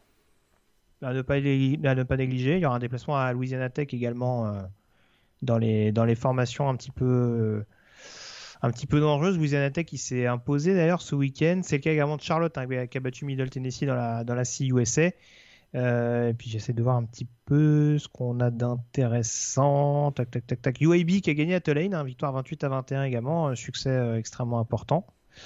Euh, et puis UTEP, UTEP qui t'a fait des misères, Morgan. UTEP qui a battu New Mexico. Je pense que tu es un peu furax envers Dana Dimmel. Ouais, c'était pas mérité. Dans la Sunbelt, News importante, a commencé déjà par la victoire d'Appalachian State contre Marshall, victoire 31 à 30 au bout du suspense avec un dernier quart mm. euh, où, les Montagnards se sont bien repris derrière leur running back remplaçant Nate Noel. Match du jeudi euh, soir, ouais. Ouais, jeudi soir, pardon. Euh, victoire assez large donc de Coastal Carolina contre UMass, ça c'est pas une surprise, 53 à 3. L'un des autres événements marquants, c'est la défaite de Georgia Southern à domicile euh, contre Louisiana, défaite 20 à 28. Résultat important puisque on a appris dans la foulée le licenciement de Chaz Lunsford, ouais. le, head coach de Jordan Southern. Un peu sévère quand même. Hein, on en avait parlé en début de saison. globalement, le bilan était positif. Hein. Bah, je trouve un peu sévère. Il avait repris l'équipe en 2017. Il les avait qualifiés pour trois années d'affilée pour un bowl. Donc là, ah, effectivement, ils démarrent pas bien parce qu'ils sont 1-3. Ils ont joué euh, Louisiana et Arkansas quand même sur les trois défaites. Hein. la gâchette euh, rapide du côté, je trouve, du côté des Eagles, mais bon, effectivement, changement de coach. Et ouais, j'ai oublié un événement hyper important dans la Stone Belt, c'est quand même la victoire de Louisiana Monroe qui a fait tomber Troy 29 à 16. Louisiana Monroe a un bilan de 2 à Morgan. Ça, on aurait. Ouais, euh, écoute. Euh... n'était même pas optimiste sur une victoire en début de saison. Non. Là, euh, là on tombe de haut. Là. On, est, on, tombe, on tombe de haut, effectivement, avec les, les papis euh, sur, le, sur, la, sur la sideline.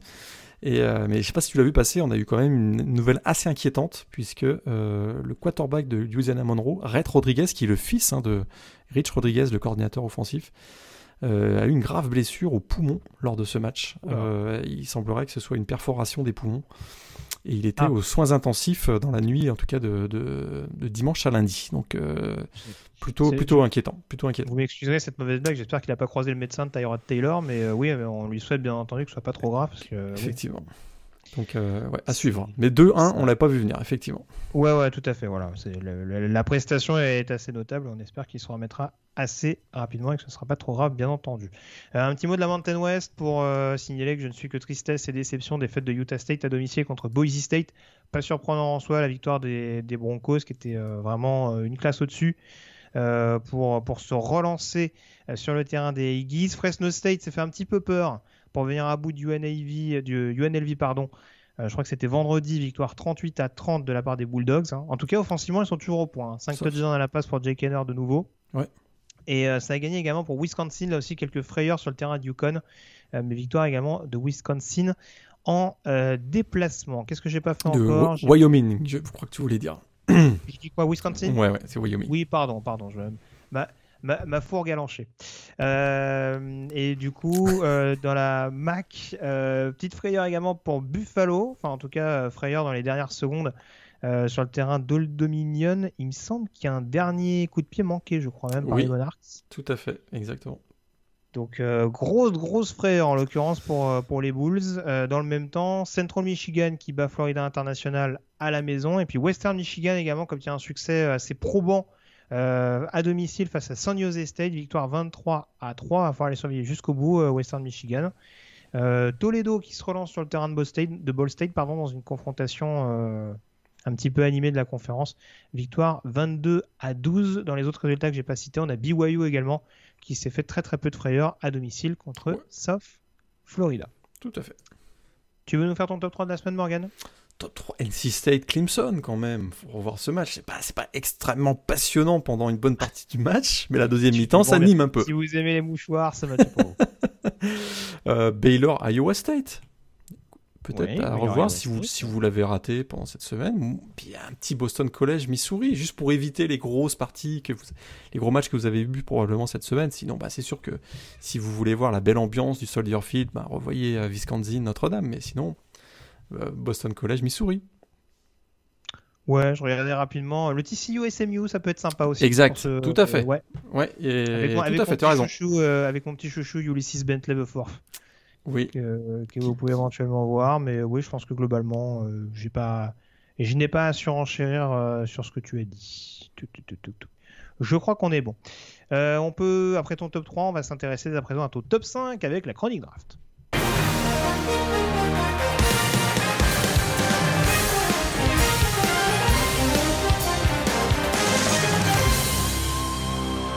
Est-ce qu'il y a beaucoup de changements au niveau de tes 5 hommes de tête au ah, cours de cette J'ai fait un petit, petit, changement, mais minime.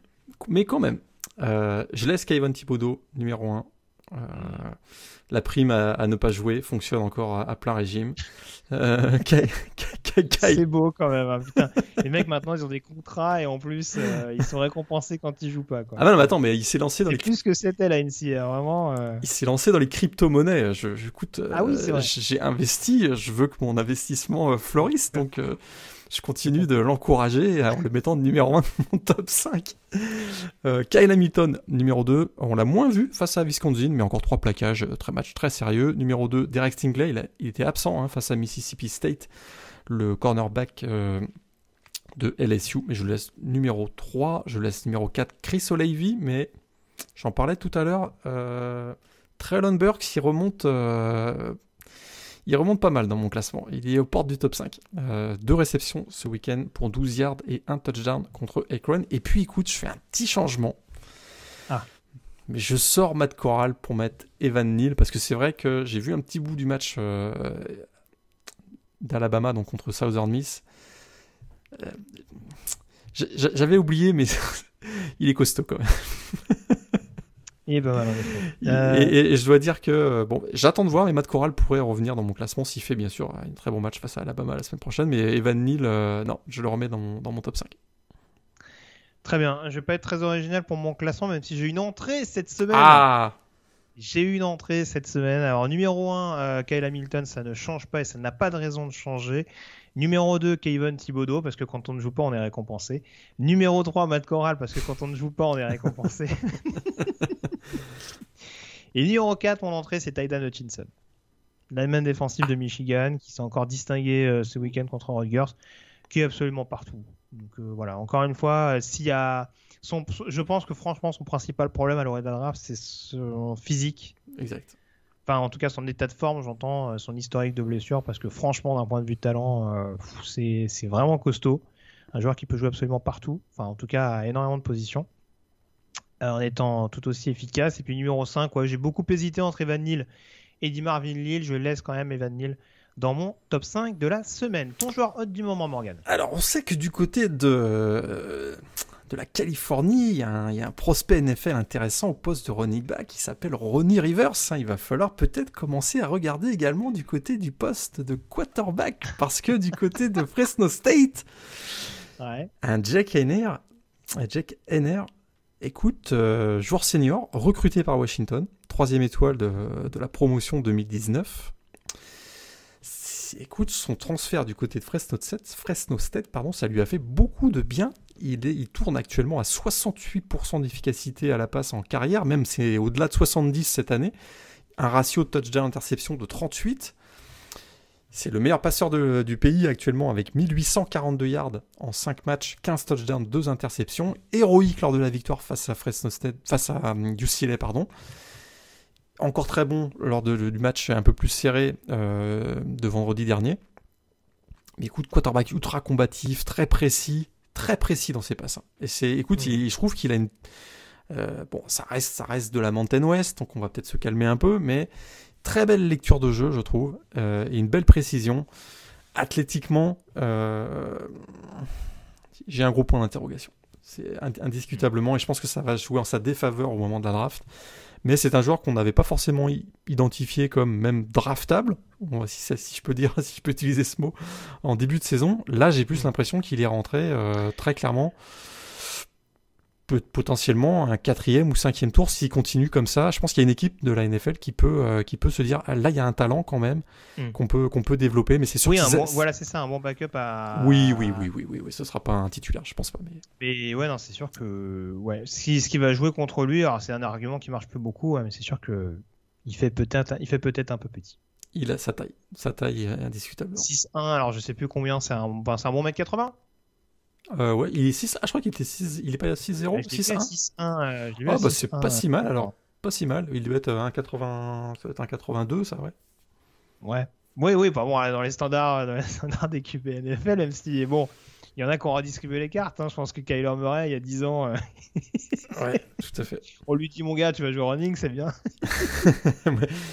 Mais euh, oui, oui, non, on est d'accord. C'est voilà, c'est vraiment juste si on reste sur les clichés un peu, euh, sur les fameuses cases cochées par les scouts. Après, franchement, pour le reste, non, je te rejoins. C'est vrai que c'est un, c'est un, il a, il a un profil de, de, de...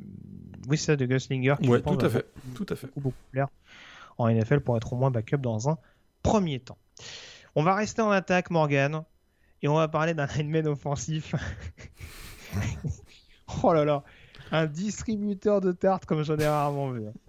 J'ai regardé le NC State Clemson. Oh yo yo yo yo. Aikem Ekwonu, euh, qui est donc euh, lineman de, de Clemson, de North Carolina State, pardon, redshirt sophomore. Belle euh, dont on dont on se posait des questions en début de saison. On se demandait est-ce qu'il sera meilleur en tackle ou en garde? Et eh bah, les je deux. pense que si, ouais, joue tackle, ça devrait faire l'affaire. Non mais franchement, alors il joue left tackle cette saison à NC State. Et alors franchement, il a été mis en difficulté quelques fois, notamment de mémoire par Miles Murphy, le, le defensive end de Clemson. Mais alors globalement, que ce soit au, sol ou, sur le pass pro, c'est un joueur. moi, ce que je trouve impressionnant, c'est que bon, je vais pas ressortir le fameux concept de main violente, hein, je pense qu'on a compris un peu l'idée. Mais euh, ouais, moi ce qui m'impressionne, c'est que c'est vraiment un joueur qui, comme on dit, qui joue jusqu'au sifflet. C'est-à-dire que s'il doit, te, doit te mettre deux pains ou trois pains pour être sûr que jusqu'au bout tu ne participes pas à l'action, il va le faire.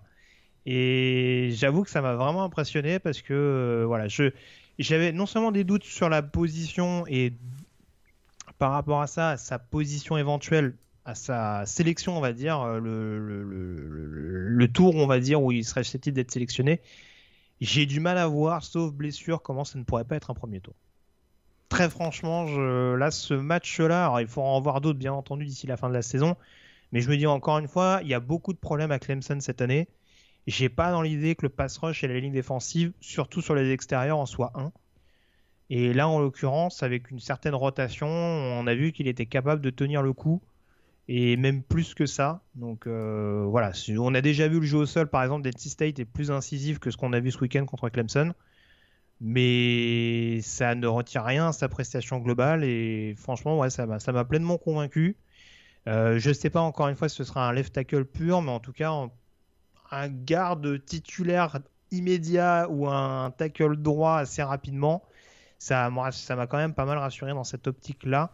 Après, à confirmer, mais ouais, ça va être un joueur vraiment à surveiller tout au long de cette saison du côté de, du côté d'NC State. Ça, ouais, il avait, euh, il a commencé à être titulaire l'année dernière, si je me souviens bien. Est-ce que, est-ce que deux saisons ou une saison et demie, c'est pas, c'est pas trop peu pour, euh, pour ce type de joueur au niveau NCA avant de faire le pas vers la NFL Ouais, c'est un peu. Ça, peut être une question. Mais ouais, C'est un peu le souci à surveiller, mais bon, c'est là en l'occurrence. Euh, il y a au moins cet avantage. C'est vrai qu'il a toujours ce statut de sophomore, du coup, vu qu'il a, il a peut revenir l'année prochaine. Pour, euh, voilà, pour, pour revenir en qualité de sophomore. Mais voilà, si, moi, pour moi, en tout cas, une année de plus, ça peut pas forcément lui faire de mal. À part, encore une fois, d'un point de vue blessure, hein, par le risque que ça comporte. Mais euh, très franchement, je le trouve déjà très très aguerri pour un joueur qui est seulement sophomore. Euh, voilà, quand tu vois ce qui peut, l'impact qu'il peut avoir dans, dans, une attaque comme celle d'NC State, où les playmakers sont pas non plus, euh, voilà, c'est pas non plus l'équipe la plus flashy, mais voilà, c'est aussi, euh, il fait aussi d'énormes différences euh, dans de nombreuses phases de jeu, donc ça me paraissait important de le mettre, de mettre à l'honneur, surtout que il n'y a pas toujours le luxe de voir de manière aussi approfondie des linemen se mettre en, évidence du week-end pour le lundi qui suit, quoi. Donc voilà. bah écoute, on a fait le tour sur ce chronique draft. On peut s'intéresser au yearbook qui est la saison 2004. C'est parti.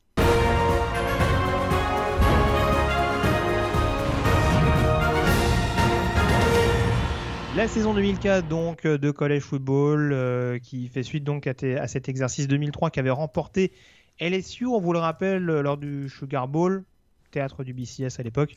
LSU qui avait donc battu Oklahoma en finale pour cette saison 2004 pour démarrer la campagne. on le rappelle, hein, en 2003 il y avait eu cette polémique notamment avec LSU qui avait officiellement remporté le BCS, mais USC qui avait été classé numéro 1. Euh, il y avait eu d'ailleurs, je suis retombé là-dessus. euh, d'ailleurs, USC dans son palmarès se note comme étant champion national en 2003. Écoute, euh, les gens ont peur de rien. D'accord. Bon, en tout cas, USC, auréolé de ce statut de numéro 1 à l'issue de la saison 2003, était classé numéro 1 de la PayPal en pré-saison. euh, Et quelle équipe, hein. Et quelle équipe hein Et quelle équipe Bah vas-y, tu veux, nous donner quelques, têtes de gondole? Il y avait notamment des stars offensives et un running back dont on va commencer à beaucoup parler. Ah bah voilà, donc au poste de, de quarterback, il y a Matt Lennart hein, qui est de retour, il y a Lendell White euh, qui, effectivement est là au poste de running back, on a Dwayne Jarrett et Steve Smith au poste de, receveur, et il y a un joueur qui s'appelle Reggie Bush qui commence euh, à prendre ses marques dans cette équipe. Ça fait quand même euh, du beau monde en attaque, effectivement. Donc euh, USC classé numéro 1 donc, de cette euh, AP Bowl, euh, devant Oklahoma, donc finaliste en titre, je le répète. Oklahoma, puisqu'on parle de running back qui sort. il y en a un parlé- autre. On a parlé de Reggie Bush. Il y en a un autre Il y a un petit freshman qui commence à arriver qui s'appelle Adrian Peterson. Je sais pas si ça vous dit quelque chose. Mais euh, voilà, en l'occurrence. Il paraît euh, qu'il est bon, c'est ce qu'on m'avait dit à l'époque en tout cas. Pareil qu'il se démerde. Ouais. Voilà, il, il- il va, il va pouvoir rendre 2-3 services à cette équipe des Sooners. Euh, numéro 3, Georgia, donc, euh, qui est classé assez souvent dans les, dans les top 5 ou les top 10 au cours de ces derniers mois depuis l'arrivée de Mark Rich. Euh, le champion national en titre, donc le dernier vainqueur du BCS, en tout cas LSU est classé numéro 4 et Florida State est classé euh, numéro 5. On va planter le décor tout de suite, Morgan, puisque USC est donc classé numéro 1. Il va y avoir une première semaine un peu compliquée contre Virginia Tech à domicile, victoire un peu étriquée face à une équipe des Hokies en plus en pleine transition et qui n'était pas forcément classée. Pour le reste de l'année, euh, sauf un cal, ça va être extrêmement costaud. Ouais, il y aura ce match face à California euh, de Aaron Rodgers qui va être un peu difficile, mais, euh, mais le reste de la saison, aucun problème. Et euh, derrière, ils, sont, ils vont surfer sur la vague, comme on dit, et aller jusqu'au BCS sans aucun problème. Et euh, du coup, ils ont été longtemps au coude à coude. Il y a, euh, au niveau des équipes invaincues, il y en a quelques-unes quand Oui. on la dragée haute. Il y a une surprise dont on va parler il y a quelques secondes. Oklahoma, notamment, euh, continue un petit peu sur sa, sur sa lancée depuis l'arrivée de Bob Stoops. On rappelle, c'est une équipe qui a remporté le titre en 2000, euh, finaliste donc en 2003 contre LSU, en 2004. Au-delà d'Adrian Peterson, c'est encore extrêmement costaud aussi. C'est costaud parce qu'on retrouve Jason White, hein, qui est le S-Man Trophy en titre. C'est rare de voir les joueurs S-Man revenir une saison suivante. C'était le cas pour Jason White, donc au poste de, de quarterback. Et euh, il y a une belle connexion avec Mark Clayton, toujours. Celui qui voilà, ce duo qui avait été si explosif en 2003, euh, qui avait vraiment explosé tout le monde. On se souvient euh, qu'il avait notamment battu Texas A&M 77-0, j'en avais parlé la semaine dernière. Écoute, il restait sur une mauvaise performance. Hein. Faut pas oublier que face à LSU en, en- en finale nationale 2003, ça a été une contre-performance euh, de l'équipe de Oklahoma. Là, ils sont revanchards. Ils veulent aller jusqu'au bout. Cette génération veut gagner un titre. Et ça se passera mal en finale. Et- alors, ils, gagnent le Red River Showdown, hein, le cinquième de suite. tout à fait. Euh, pour rappel, un Bob Stoops, il est arrivé en, en 99. Il perd la première année contre Texas depuis ses 5 victoires lors du Red River Showdown. Voilà. Et puis c'est souvent des matchs, euh, voilà, là en l'occurrence, il y, avait, il y avait eu deux raclés, je crois, les deux années précédentes. Là en l'occurrence, c'est une victoire un peu étriquée 12 à 0. Ou en tout cas, c'est une victoire globalement maîtrisée donc face à Texas. Texas qui, on le rappelle, euh, était toujours emmené par euh, notamment Vince Young et, et Cedric Benson en attaque. Donc euh, voilà, ça continue de participer à, à l'hégémonie d'Oklahoma dans la, dans la Big 12 à l'époque. En tout cas, dans, leur, euh, dans la division euh, sud, qui était la principale division, puisqu'au niveau du nord, cette année-là, ça va être assez compliqué, euh, avec Colorado notamment et Iowa State qui finiront avec une fiche égale, donc euh, qui, qui seront un peu les, les comment dire, la, la char à canon euh, de la division en face pour, pour mettre en avant le programme de la Big 12. Après, en l'occurrence, ils remportent la conférence. hein. On rappelle que l'année d'avant, ils avaient pris une petite rousse contre Kansas State. Oui. Là, en l'occurrence, Ouais. ils ne sont pas de failleur en finale de conf Exact. Pour, euh, pour en effet se requalifier pour la finale et pour retrouver euh, USC. Avant qu'on en parle, euh, un petit mot euh, tout d'abord concernant LSU, un petit mot rapide. Euh, donc champion en titre, euh, défaite, euh, enfin deux défaites au cours de cette saison régulière, dont une défaite surprise sur euh, le terrain d'une équipe euh, qui va revenir au tout tout premier plan, les Auburn Tigers, emmenés là aussi, c'est un peu le Ah, maître ouais. mot à l'époque, par euh, des, joyaux offensifs qu'on va pas tarder à retrouver en NFL. Et notamment le premier d'entre eux au poste de quarterback, Jason Campbell, qui très clairement qu'on verra ensuite chez les Redskins de Washington, qui très clairement fait une super saison et prend en main l'attaque des Tigers de Burn pour emmener cette équipe bah, jusqu'à une saison invaincue qui est quand même assez, assez surprenant, et, un titre de la division SEC West, un titre de la de, de conférence ACC. Vraiment, ça a été une fantastique saison du côté de, du côté d'Auburn de, Jason Campbell.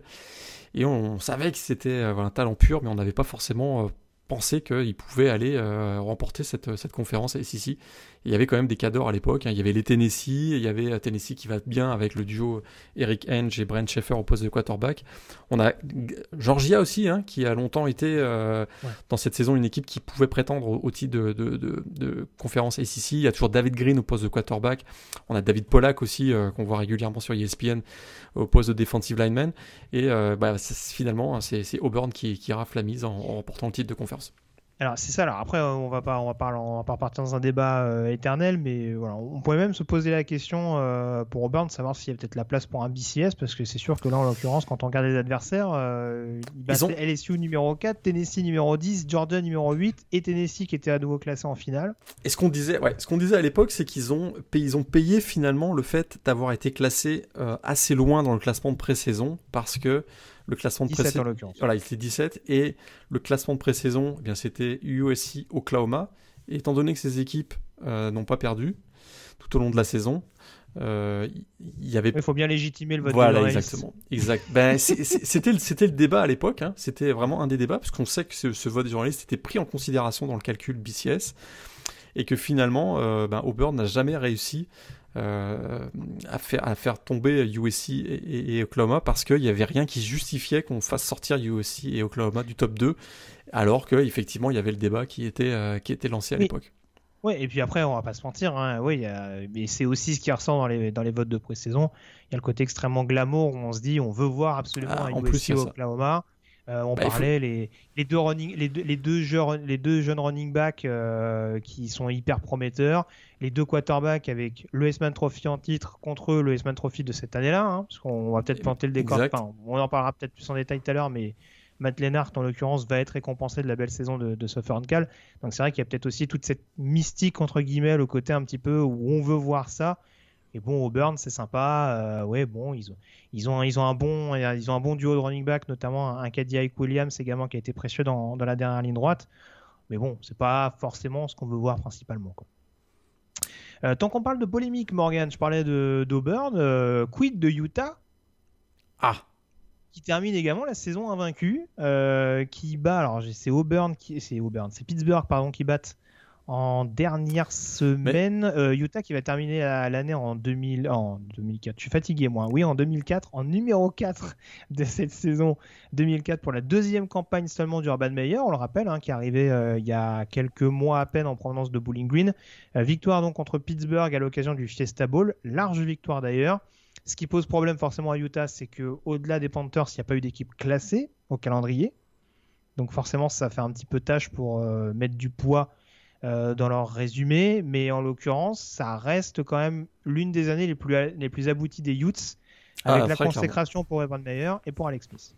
Euh, une équipe qu'on appelait à l'époque la The America's Team parce que effectivement c'était il symbolisait euh, vraiment la notion d'underdog très clairement et effectivement il y avait ce duo Urban Meyer Alex Smith qui, qui, qui, a, qui a qui a renversé tout sur son passage dans la Mountain West. Euh, une qualité de jeu, une qualité d'exécution des plans de match, euh, des statistiques offensives énormes, mais défensivement, c'était aussi une équipe qui pouvait avoir du répondant et qui l'a même démontré, tu l'as entendu en parler, jusqu'au Fiesta Bowl qu'ils ont remporté face à une bonne équipe de Pittsburgh à, l'époque. Donc, euh, Écoute, euh, il y avait, y avait effectivement cette controverse avec Auburn, mais il y avait la même chose pour, pour Utah. Est-ce que enfin une équipe euh, hors, euh, du Power 5, on n'appelait pas ça le Power 5 à l'époque, mais hors des, des, grandes conférences pouvait aller s'inviter, pouvait s'inviter en, en, finale?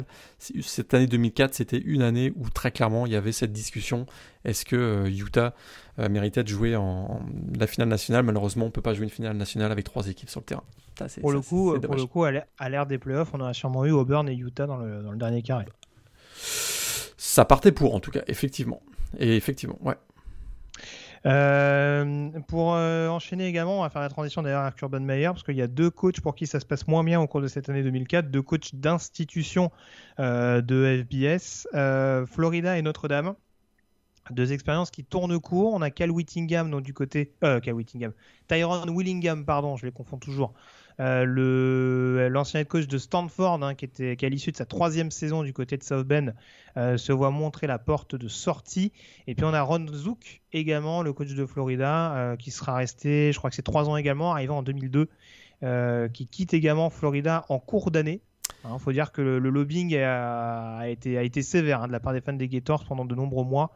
Et euh, finalement, il est licencié au profit justement d'Urban Meyer, qui après deux petites saisons du côté d'Utah prend la direction de Gainesville. Et ce qui est intéressant, c'est que ces deux renvois sont, liés par Urban Meyer parce que euh, après le renvoi donc de, de Willingham, le coach de Notre-Dame, à, Notre-Dame, on s'attend à ce que ce soit Urban Meyer qui arrive.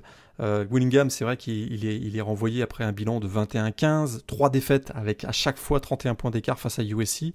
C'en est trop pour, le, pour la direction de Notre-Dame. On a très clairement identifié Urban Meyer, le coach de Utah, comme son, son, comme son successeur. Il y a d'ailleurs un, un, fait assez drôle, c'est que dans le contrat d'Urban Meyer avec Utah, il y a une clause qui lui permet de quitter euh, l'équipe pour Notre-Dame sans qu'il y ait d'indemnité de départ à payer. Hmm. Et alors là, choc absolu lorsque euh, ben, c'est Florida qui finalement nomme Urban Meyer. Et alors là, humiliation suprême en conférence de presse, Urban Meyer indique que euh, le, le, poste de coach du côté de Notre-Dame n'est plus aussi prestigieux qu'il ne l'a été par le passé. Ça a été euh, vraiment vécu comme une gifle finalement du côté de Notre-Dame. Alors Urban Meyer est parti à Florida. Qui est arrivé du côté de, Notre-Dame Un certain hmm. Charlie Weiss qui était le coordinateur offensif des Patriots et qui va avoir quand même un succès relatif euh, dans les années qui vont suivre. Ouais, juste une petite parenthèse également pour euh, tant qu'on parle des, head coachs. Cette année 2004, elle est importante parce que c'est aussi la dernière de Lou Holtz en tant que head coach euh, FBS. Hein, après, pour les dernières équipes notamment, hein, Arkansas, Minnesota, Notre-Dame, on sait qu'il coachait South Carolina depuis la fin des années 90. il quitte donc South Carolina à l'issue de la saison 2004, un bilan de 33-37, encore une fois dans une, dans une ACC qui a été de plus en plus musclée, avec notamment le développement de Georgia, de LSU notamment. Euh, et donc une carrière globale de 249 victoires, 132 défaites et 7 matchs nuls. Donc euh, voilà, globalement une, une très belle carrière pour, euh, pour l'ancien head coach de Notre-Dame, champion notamment avec les, avec les Fighting Irish. je n'ai plus l'année exacte, mais je crois que c'est le dernier titre de Notre-Dame, non? Début des années 90 Tout à fait. Non, c'est 88. 88, pardon. J'étais pas loin, j'étais pas loin. Remplacé par Steve Spurrier. La boucle est bouclée, on parlait de Florida. Et voilà, exactement. voilà, tous les chemins se suivent en NCA, il faut le euh, savoir. Un petit mot de la finale justement entre USC et Oklahoma? Ça c'est, ça c'est, comme l'année précédente, euh, Oklahoma va livre une contre-performance. Hein, c'était la première fois de l'histoire, t'en parlais tout à l'heure, que les deux vainqueurs du trophée S-Man sont, que deux vainqueurs du trophée sont opposés dans un match, euh, dans un ball game d'ailleurs. Matt Lennart, donc trophée S-Man 2004 contre Jason White, trophée S-Man 2003. Ça démarre bien pour Oklahoma dans ce match. Hein. un premier long drive conclu par un touchdown pour, euh, pour les Sooners. Derrière, ça va être une avalanche de points pour les Trojans.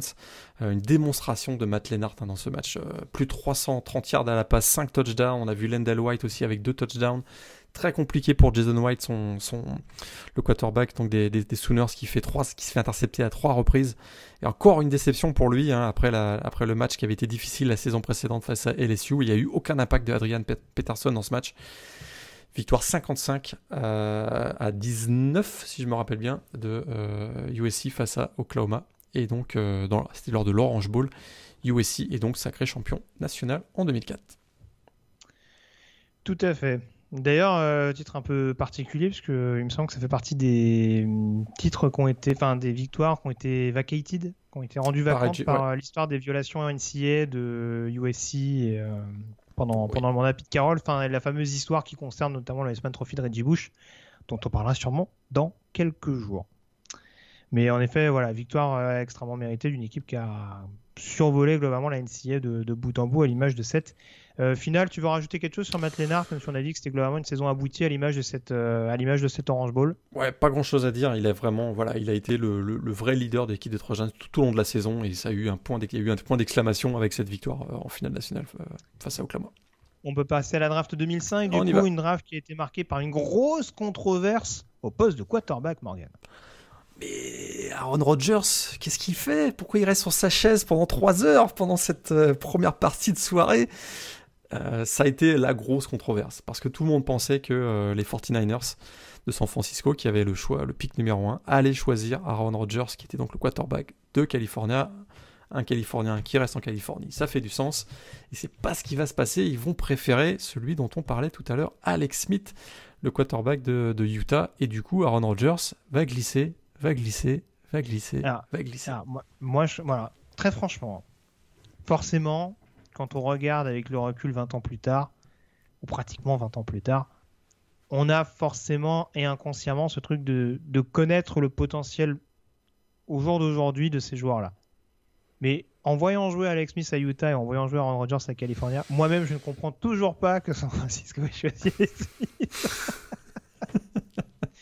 Alors je sais pas, est-ce qu'on rentre dans cette fameuse histoire de système, j'en sais rien, mais et, encore une fois, moi ce qui ce qui m'impressionne encore plus 17 ans plus tard, enfin même un peu plus de 16 ans plus tard, c'est euh, que San Francisco ait choisi de prendre Alex Smith, qui en effet sort d'une grosse saison à Utah, invaincu, tout ça, tout ça, tout ça.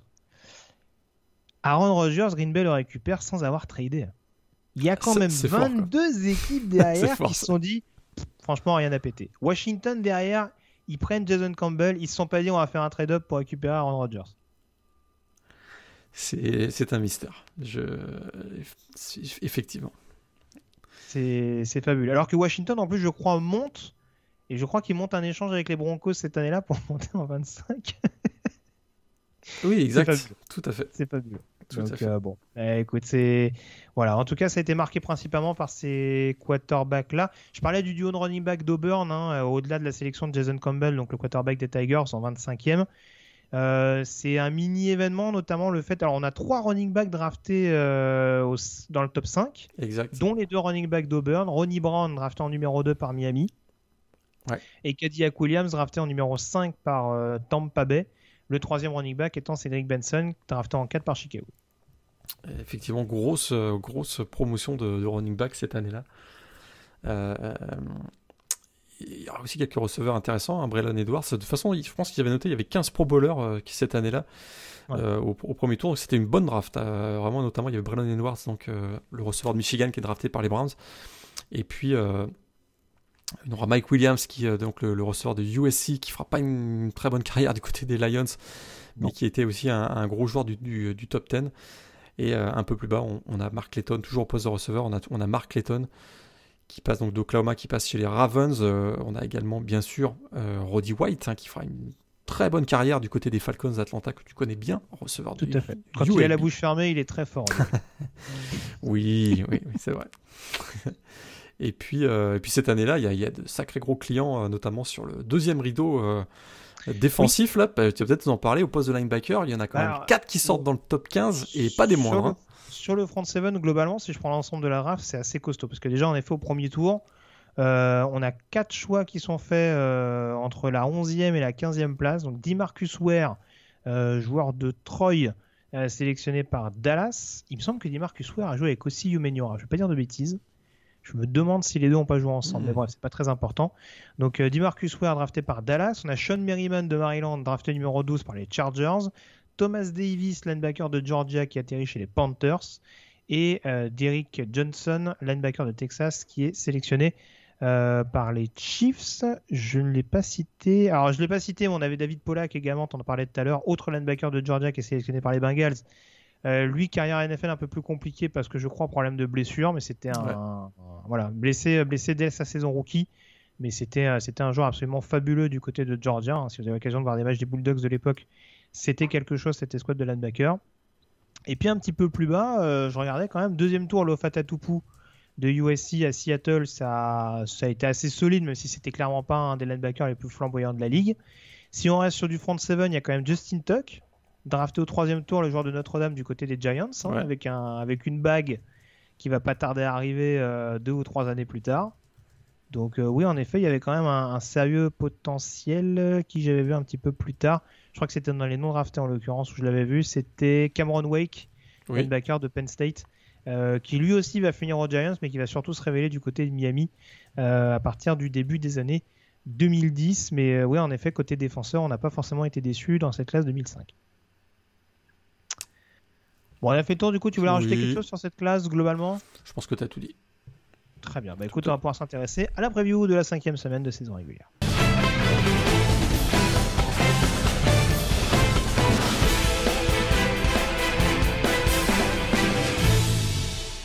La cinquième semaine, avec, tu le disais Morgan, beaucoup d'équipes qui vont commencer à rentrer dans le dur au mois d'octobre, avec pas mal de confrontations notamment entre équipes euh, classées. Et alors, je ne sais pas qui a forcément tes faveurs en termes de matchs intéressants. Moi, j'en ai retenu trois forcément, euh, trois matchs d'équipes classées, mais il y en aura beaucoup d'autres à surveiller de très très près. Est-ce que c'est forcément le Alabama Ole Miss qui attire tout particulièrement ton attention avec ce duel, cette opposition de style, on dira, entre Nick Saban et Lane Kiffin, c'est retrouvailles tout simplement entre le head coach d'Alabama et son ancien coordinateur. c'est sûr que celui-là, il va être très important. Hein, euh, pour les deux équipes d'ailleurs, on sait qu'Alabama a eu quelques petits doutes, euh, on avait vu quelques petites failles euh, qui avaient été exposées lors du match face à Florida. C'est une bonne occasion de se rassurer face à une, défense qui, on va essayer de se moquer, hein, une défense qui, se, qui progresse du côté des, Rebels. Mhm. Donc ça peut être, euh, ça peut vraiment être une belle opposition, ne serait-ce que pour l'attaque contre la défense des Rebels, mais c'est surtout évidemment voir, voir, la capacité de la défense de, Crimson Tide qui avait quand même pris euh, beaucoup de points l'année dernière face à Ole Miss, comment ils vont réagir. Et ça, ça peut être, euh, ça peut être super intéressant. Au même moment, il y aura ce fameux match entre Notre-Dame donc, et, Cincinnati, qui est un moment très important pour les Burkats. Euh, un moment très important pour, pour leur saison, effectivement. Dommage que ces deux matchs soient d'ailleurs en, même temps. Euh, quasiment en même temps, parce que le match de Notre-Dame démarre une heure avant le coup d'envoi de Alabama Ole Miss, mais il y a aussi peut-être celui qui sera le, plus gros match euh, de la semaine, c'est Georgia face à Arkansas. Bah c'est ça. déjà j'ai dit une bêtise. Il y aura quatre confrontations entre équipes classées. Euh, J'avais pas vu le match entre Oklahoma State et, euh, et Baylor, mais c'est vrai que ouais, ça va être quand même, même s'il n'y a pas que des matchs entre équipes classées, ça va être un gros gros gros week-end. On va dire on a eu un week-end un peu plus soft lors de cette lors de cette quatrième semaine. Cinquième semaine, il y aura beaucoup de confrontations un peu coup près. Et en l'occurrence, le Georgia-Arkansas, euh, duel entre deux équipes du top 10. Euh, où là, je pense que d'un point de vue défensif, on va, on va en avoir pour son argent. Je pense que vous attendez pas à, du 45-35 au niveau du score. Parce qu'à mon avis, euh, on risque d'avoir un match de la cabine du, du Bulldogs Tigers de première semaine. Ouais. Ça, ça, va être un peu plus, un peu plus cadenassé à mon sens. Je sais pas à quoi il faut s'attendre sur le Oklahoma State Baylor justement. Écoute, euh, euh entre deux équipes classées, on, en parlait tout à l'heure. C'est vrai que c'est ça apparaît comme des outsiders, mais des outsiders à pas forcément prendre à la légère, notamment d'un point de vue défensif. Effectivement, il y aura peut-être même, euh, écoute, on peut commencer à s'avancer. Ça va peut-être jouer dans la course à la place en, à une place en finale de conférence, hein, pourquoi pas. Donc, euh, match très intéressant effectivement entre Oklahoma State et Baylor, à un moment où, où il y aura moins de gros matchs, hein, si je me trompe pas, puisque il y aura peut-être Clemson Boston College à, 1h30 du matin, mais ce Oklahoma State euh, Baylor, c'est à 1h du matin. C'est ça. Alors, accrochez-vous pour le calendrier. Je vais, je vais essayer de ne pas en donner trop non plus, mais euh, il y a énormément de matchs pour, pour pouvoir se faire plaisir et se rincer l'œil au cours de cette cinquième semaine. Ça commence donc dans la nuit de jeudi à vendredi, avec un petit Miami Virginia à 1h30 du matin. Sympa. C'est pas déconnant c'est sûr.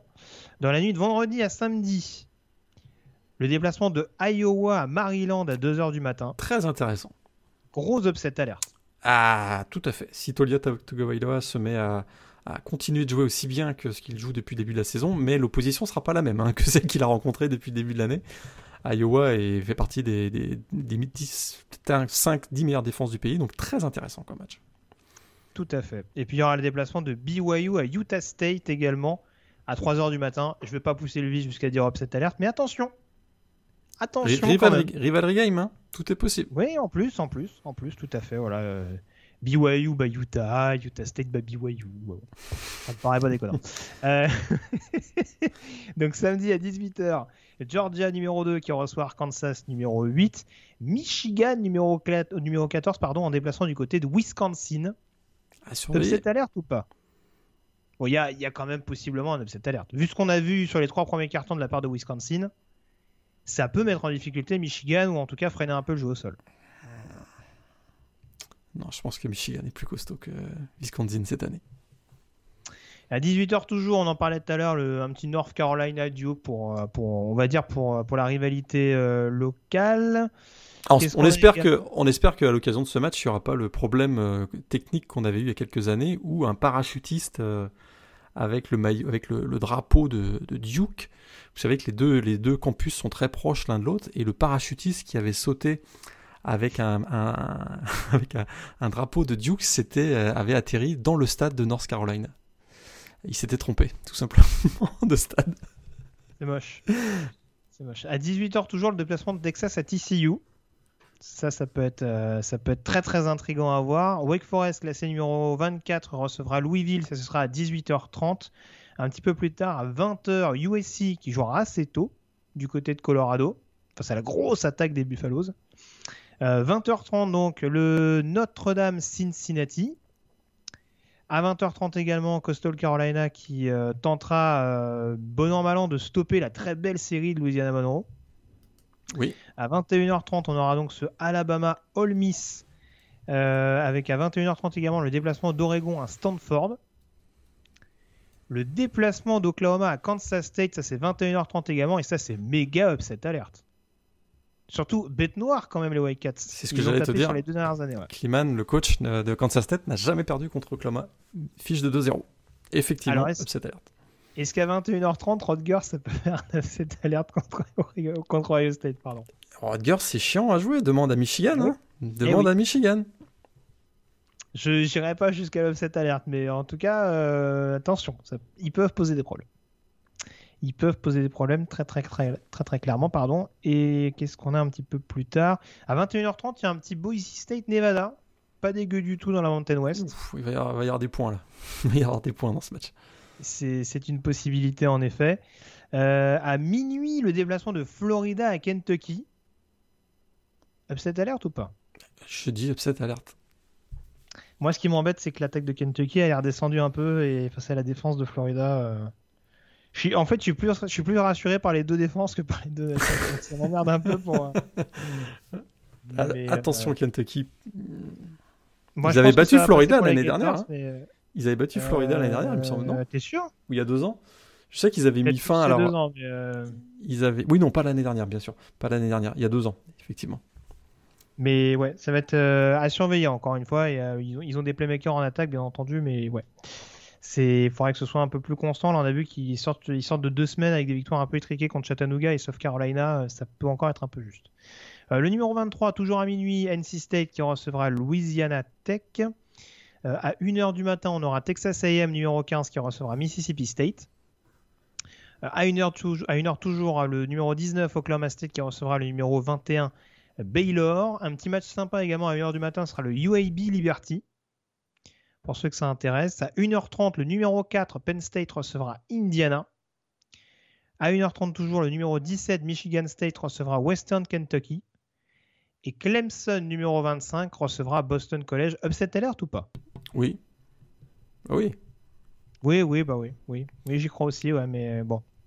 Faut, faut, faut J'allais dire faut resserrer défensivement du côté de Boston College, mais j'ai oublié qui jouait l'attaque de Clemson.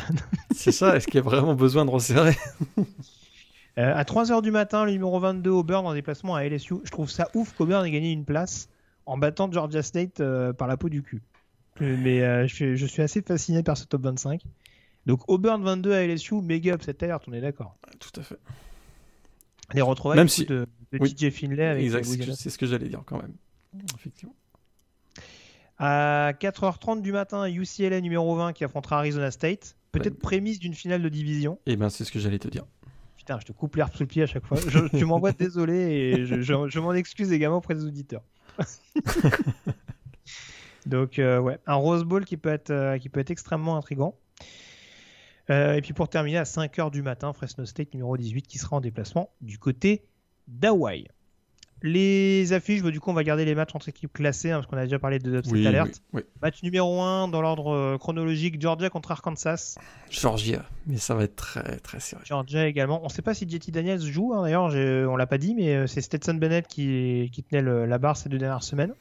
Euh, non, il a joué ce week-end. Hein. JT Daniels? Ouais, ouais, ouais, il a joué le début ah de bah, match. ça m'a échappé. non, non, non, il a joué le début de match cette semaine. Ça m'a échappé. Euh, donc Georgia également pour moi. Match numéro 2, Bama All Miss. J'y vais avec Bama. Bama. Moi, j'ai décidé, je ne joue plus contre Bama. Ouais. Bama, peut-être même... Maintenant, en NFL, on peut jouer contre les Patriots, mais en NCA, on attend un peu pour jouer contre Bama. Effectivement. Euh, match numéro. Ah, pardon, je voulais pas remettre le coup dans la play. Autant pour moi. Match numéro 3, Notre-Dame contre Cincinnati. Euh, Notre-Dame. Ils ont de la ressource quand même, Notre-Dame. Hein. Franchement, euh, j'ai beau dire ce que je veux, ah, ça va pas. Il y, a toujours un moment où, sur une phase de jeu, ils vont essayer à retourner le truc en leur faveur. Et c'est vrai qu'en effet, pour avoir revu en détail la première mi-temps de Cincinnati à Indiana, ils, ont, ils, ont été beaucoup bousculés. Hein.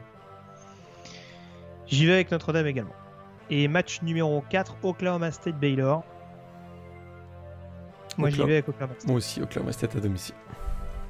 Donc voilà ce qu'on pouvait dire sur cette quatrième semaine de saison régulière. Je te remercie en tout cas Morgan d'avoir été en ma compagnie. Et on se retrouve donc dans une semaine pour analyser ce qui se sera passé dans cette cinquième semaine ô combien animée. D'ici là, passez une très bonne semaine avec plein de rencontres NCA au programme. Salut à tous. Salut à tous.